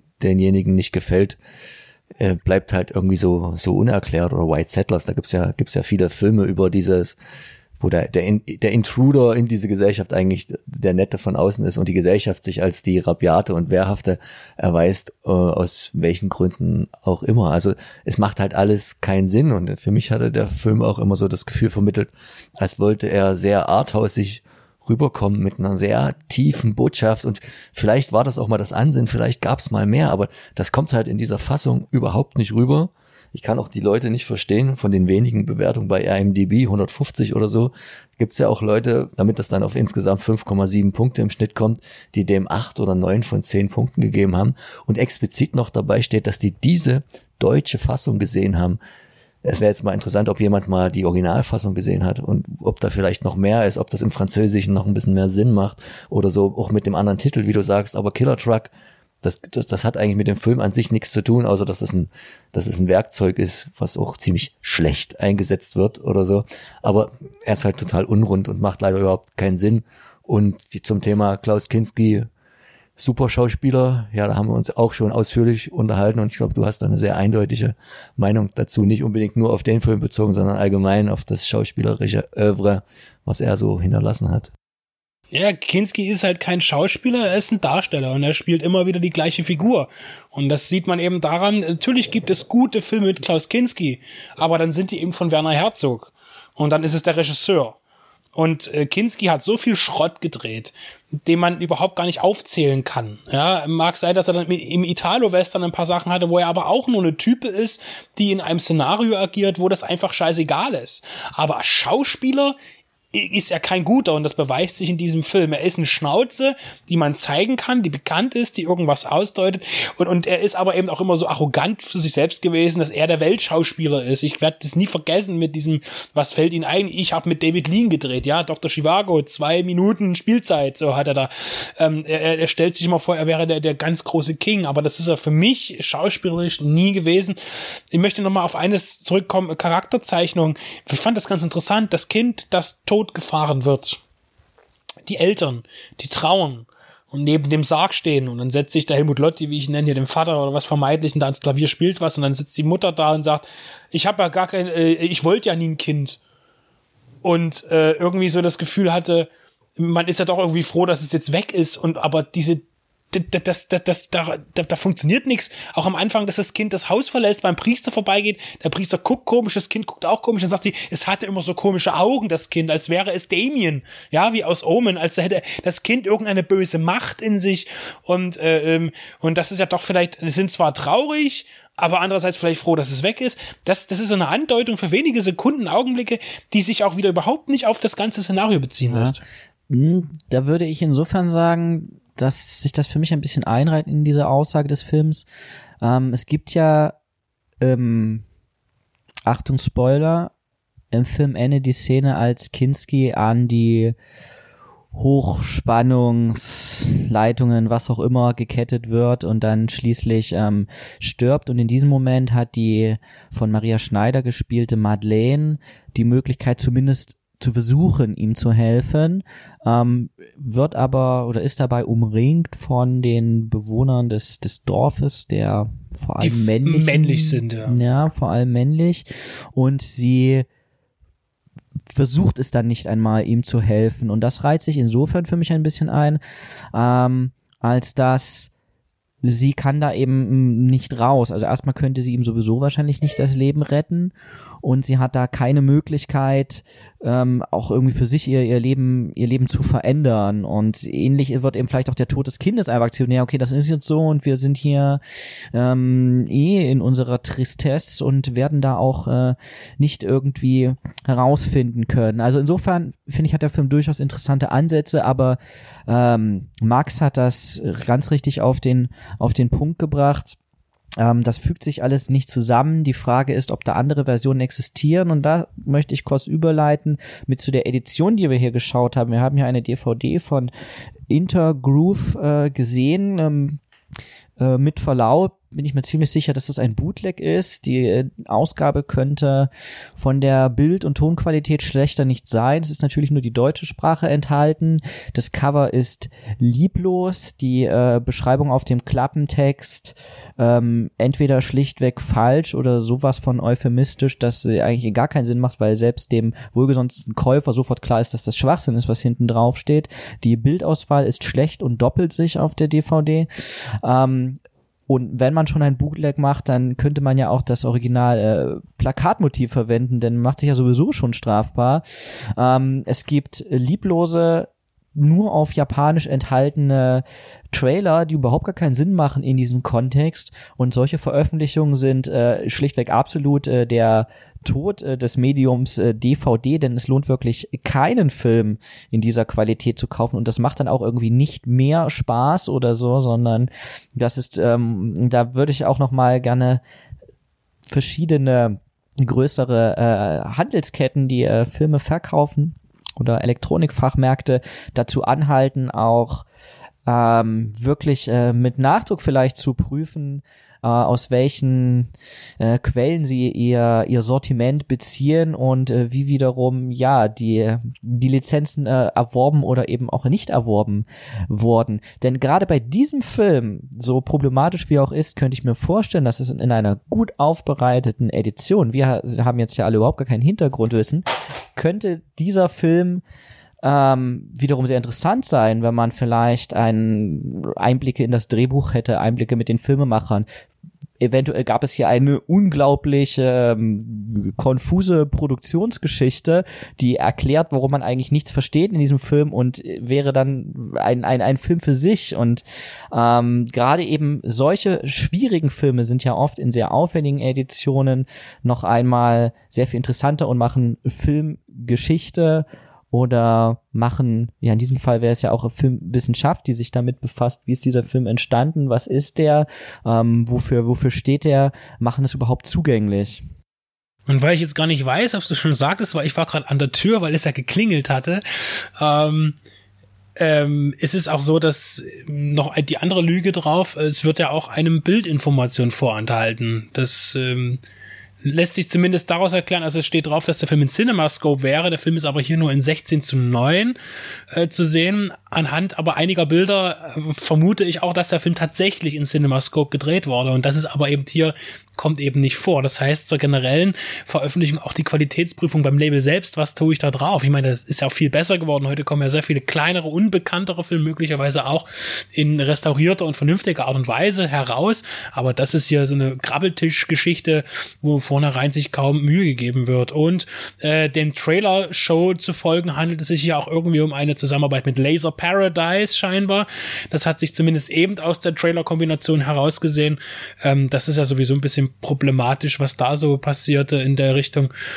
Äh, deshalb, ja, halbherzige oder überhaupt gar, gar nicht herzige äh, Veröffentlichungen ja, sind. Von Herz schade, kann ja gar keine ja. Rede sein. Genau. Also wir haben auf jeden Fall einen bemerkenswerten Film gesehen, über den wir jetzt auch gesprochen haben in einer Weise, die er verdient. Das heißt, es ist sicherlich ein spannendes Thema. Es gibt aber zu wenig Informationen darüber, sei es auf diesem Medium noch, sei es im Internet momentan, zumindest für meine erreichbaren Kanäle. Ähm, es hat nicht geschadet, ihn zu sehen. Er hat einiges bewiesen. Zum einen, dass es noch ein paar Filme zu entdecken gibt, auch wieder für mich, dass Kinski kein guter Schauspieler ist, aber auf jeden Fall auch, dass ähm, man auch eben in einem solchen Film dann eben äh, auf Leute stoßen kann, wie eben eine Maria Schneider zwischen so vielen Dorftrotteln ähm, und man sich fragt, wie kam es dazu? War es das Geld, was bei dem Film vermutlich aber nicht eben die großen Gagen äh, springen lassen hat? Zum Thema Kinski, um nochmal so einen richtigen Downer hinten rauszubringen, kann man natürlich auch bei dem Film noch sehr gut anmerken, dass er auch manchmal ein sehr äh, schwieriges Gefühl zurücklässt, wenn man jetzt ein bisschen näher sich äh, mit der Privatperson Klaus Kinski beschäftigt oder das, was seine Tochter da er ja auch in, in ihrem Buch verschriftlich hat, die quasi diese Anklageschrift gegen den Vater, dass er ja auch ähm, äh, missbräuchlich gegenüber den eigenen Kindern äh, vorgegangen ist. Und wenn man ihn dann hier auch in so manchen Szenen sieht, was natürlich viel früher gewesen ist, 1980, als da diese Vorwürfe rauskamen, wie er auch mit Kindern hier hantiert. Natürlich offensichtlich nichts Schlimmes, aber trotzdem mit dem Hintergedanken, mit dem Wissen hinterlässt das natürlich auch irgendwo einen sehr faden Beigeschmack, was es einem dann wieder auch sehr schwer macht, in dieser Debatte zu entscheiden. Es gibt ja mittlerweile sehr viele Künstler, egal ob das Musiker sind oder Schauspieler, wo man sagen kann, kann ich da noch guten Gewissens den, den Künstler vom Menschen trennen und wie viel ähm, Spaß in Anführungszeichen oder wie viel Unterhaltung habe ich an demjenigen seiner Performance, in welcher Art auch immer. Das ist bei dem Film auch sehr spannend, dadurch, dass es halt so inhaltliche Überschneidungen gibt. Ich meine, wenn Klaus Kinski jetzt irgendwie Loco in Leichen und Pflasten seinen Weg äh, spielt, dann ist das erstmal egal, weil dann denkt man nicht drüber nach, über den Privatmensch Klaus Kinski. Aber hier der Film bietet halt da so ein paar Ansatzpunkte, die das halt nachdenkenswert machen. Von daher schon wieder interessanter als die eigentliche Geschichte das noch hergibt, in dieser Fassung zumindest.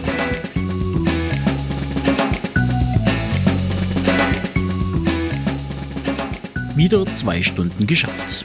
Wir hören uns in zwei Wochen wieder, dann allerdings mit einer vielleicht kürzeren und anders gearteten Folge als üblich. Denn wir nehmen die Show auf dem 8. Hardline Filmfestival auf. Mit einigen Gästen, etlichen Stimmen, vielen frischen Filmen und ersten Eindrücken. Ihr dürft also gespannt sein. Drum mache ich's kurz, habt noch eine schöne Restsommerzeit und passt schön auf.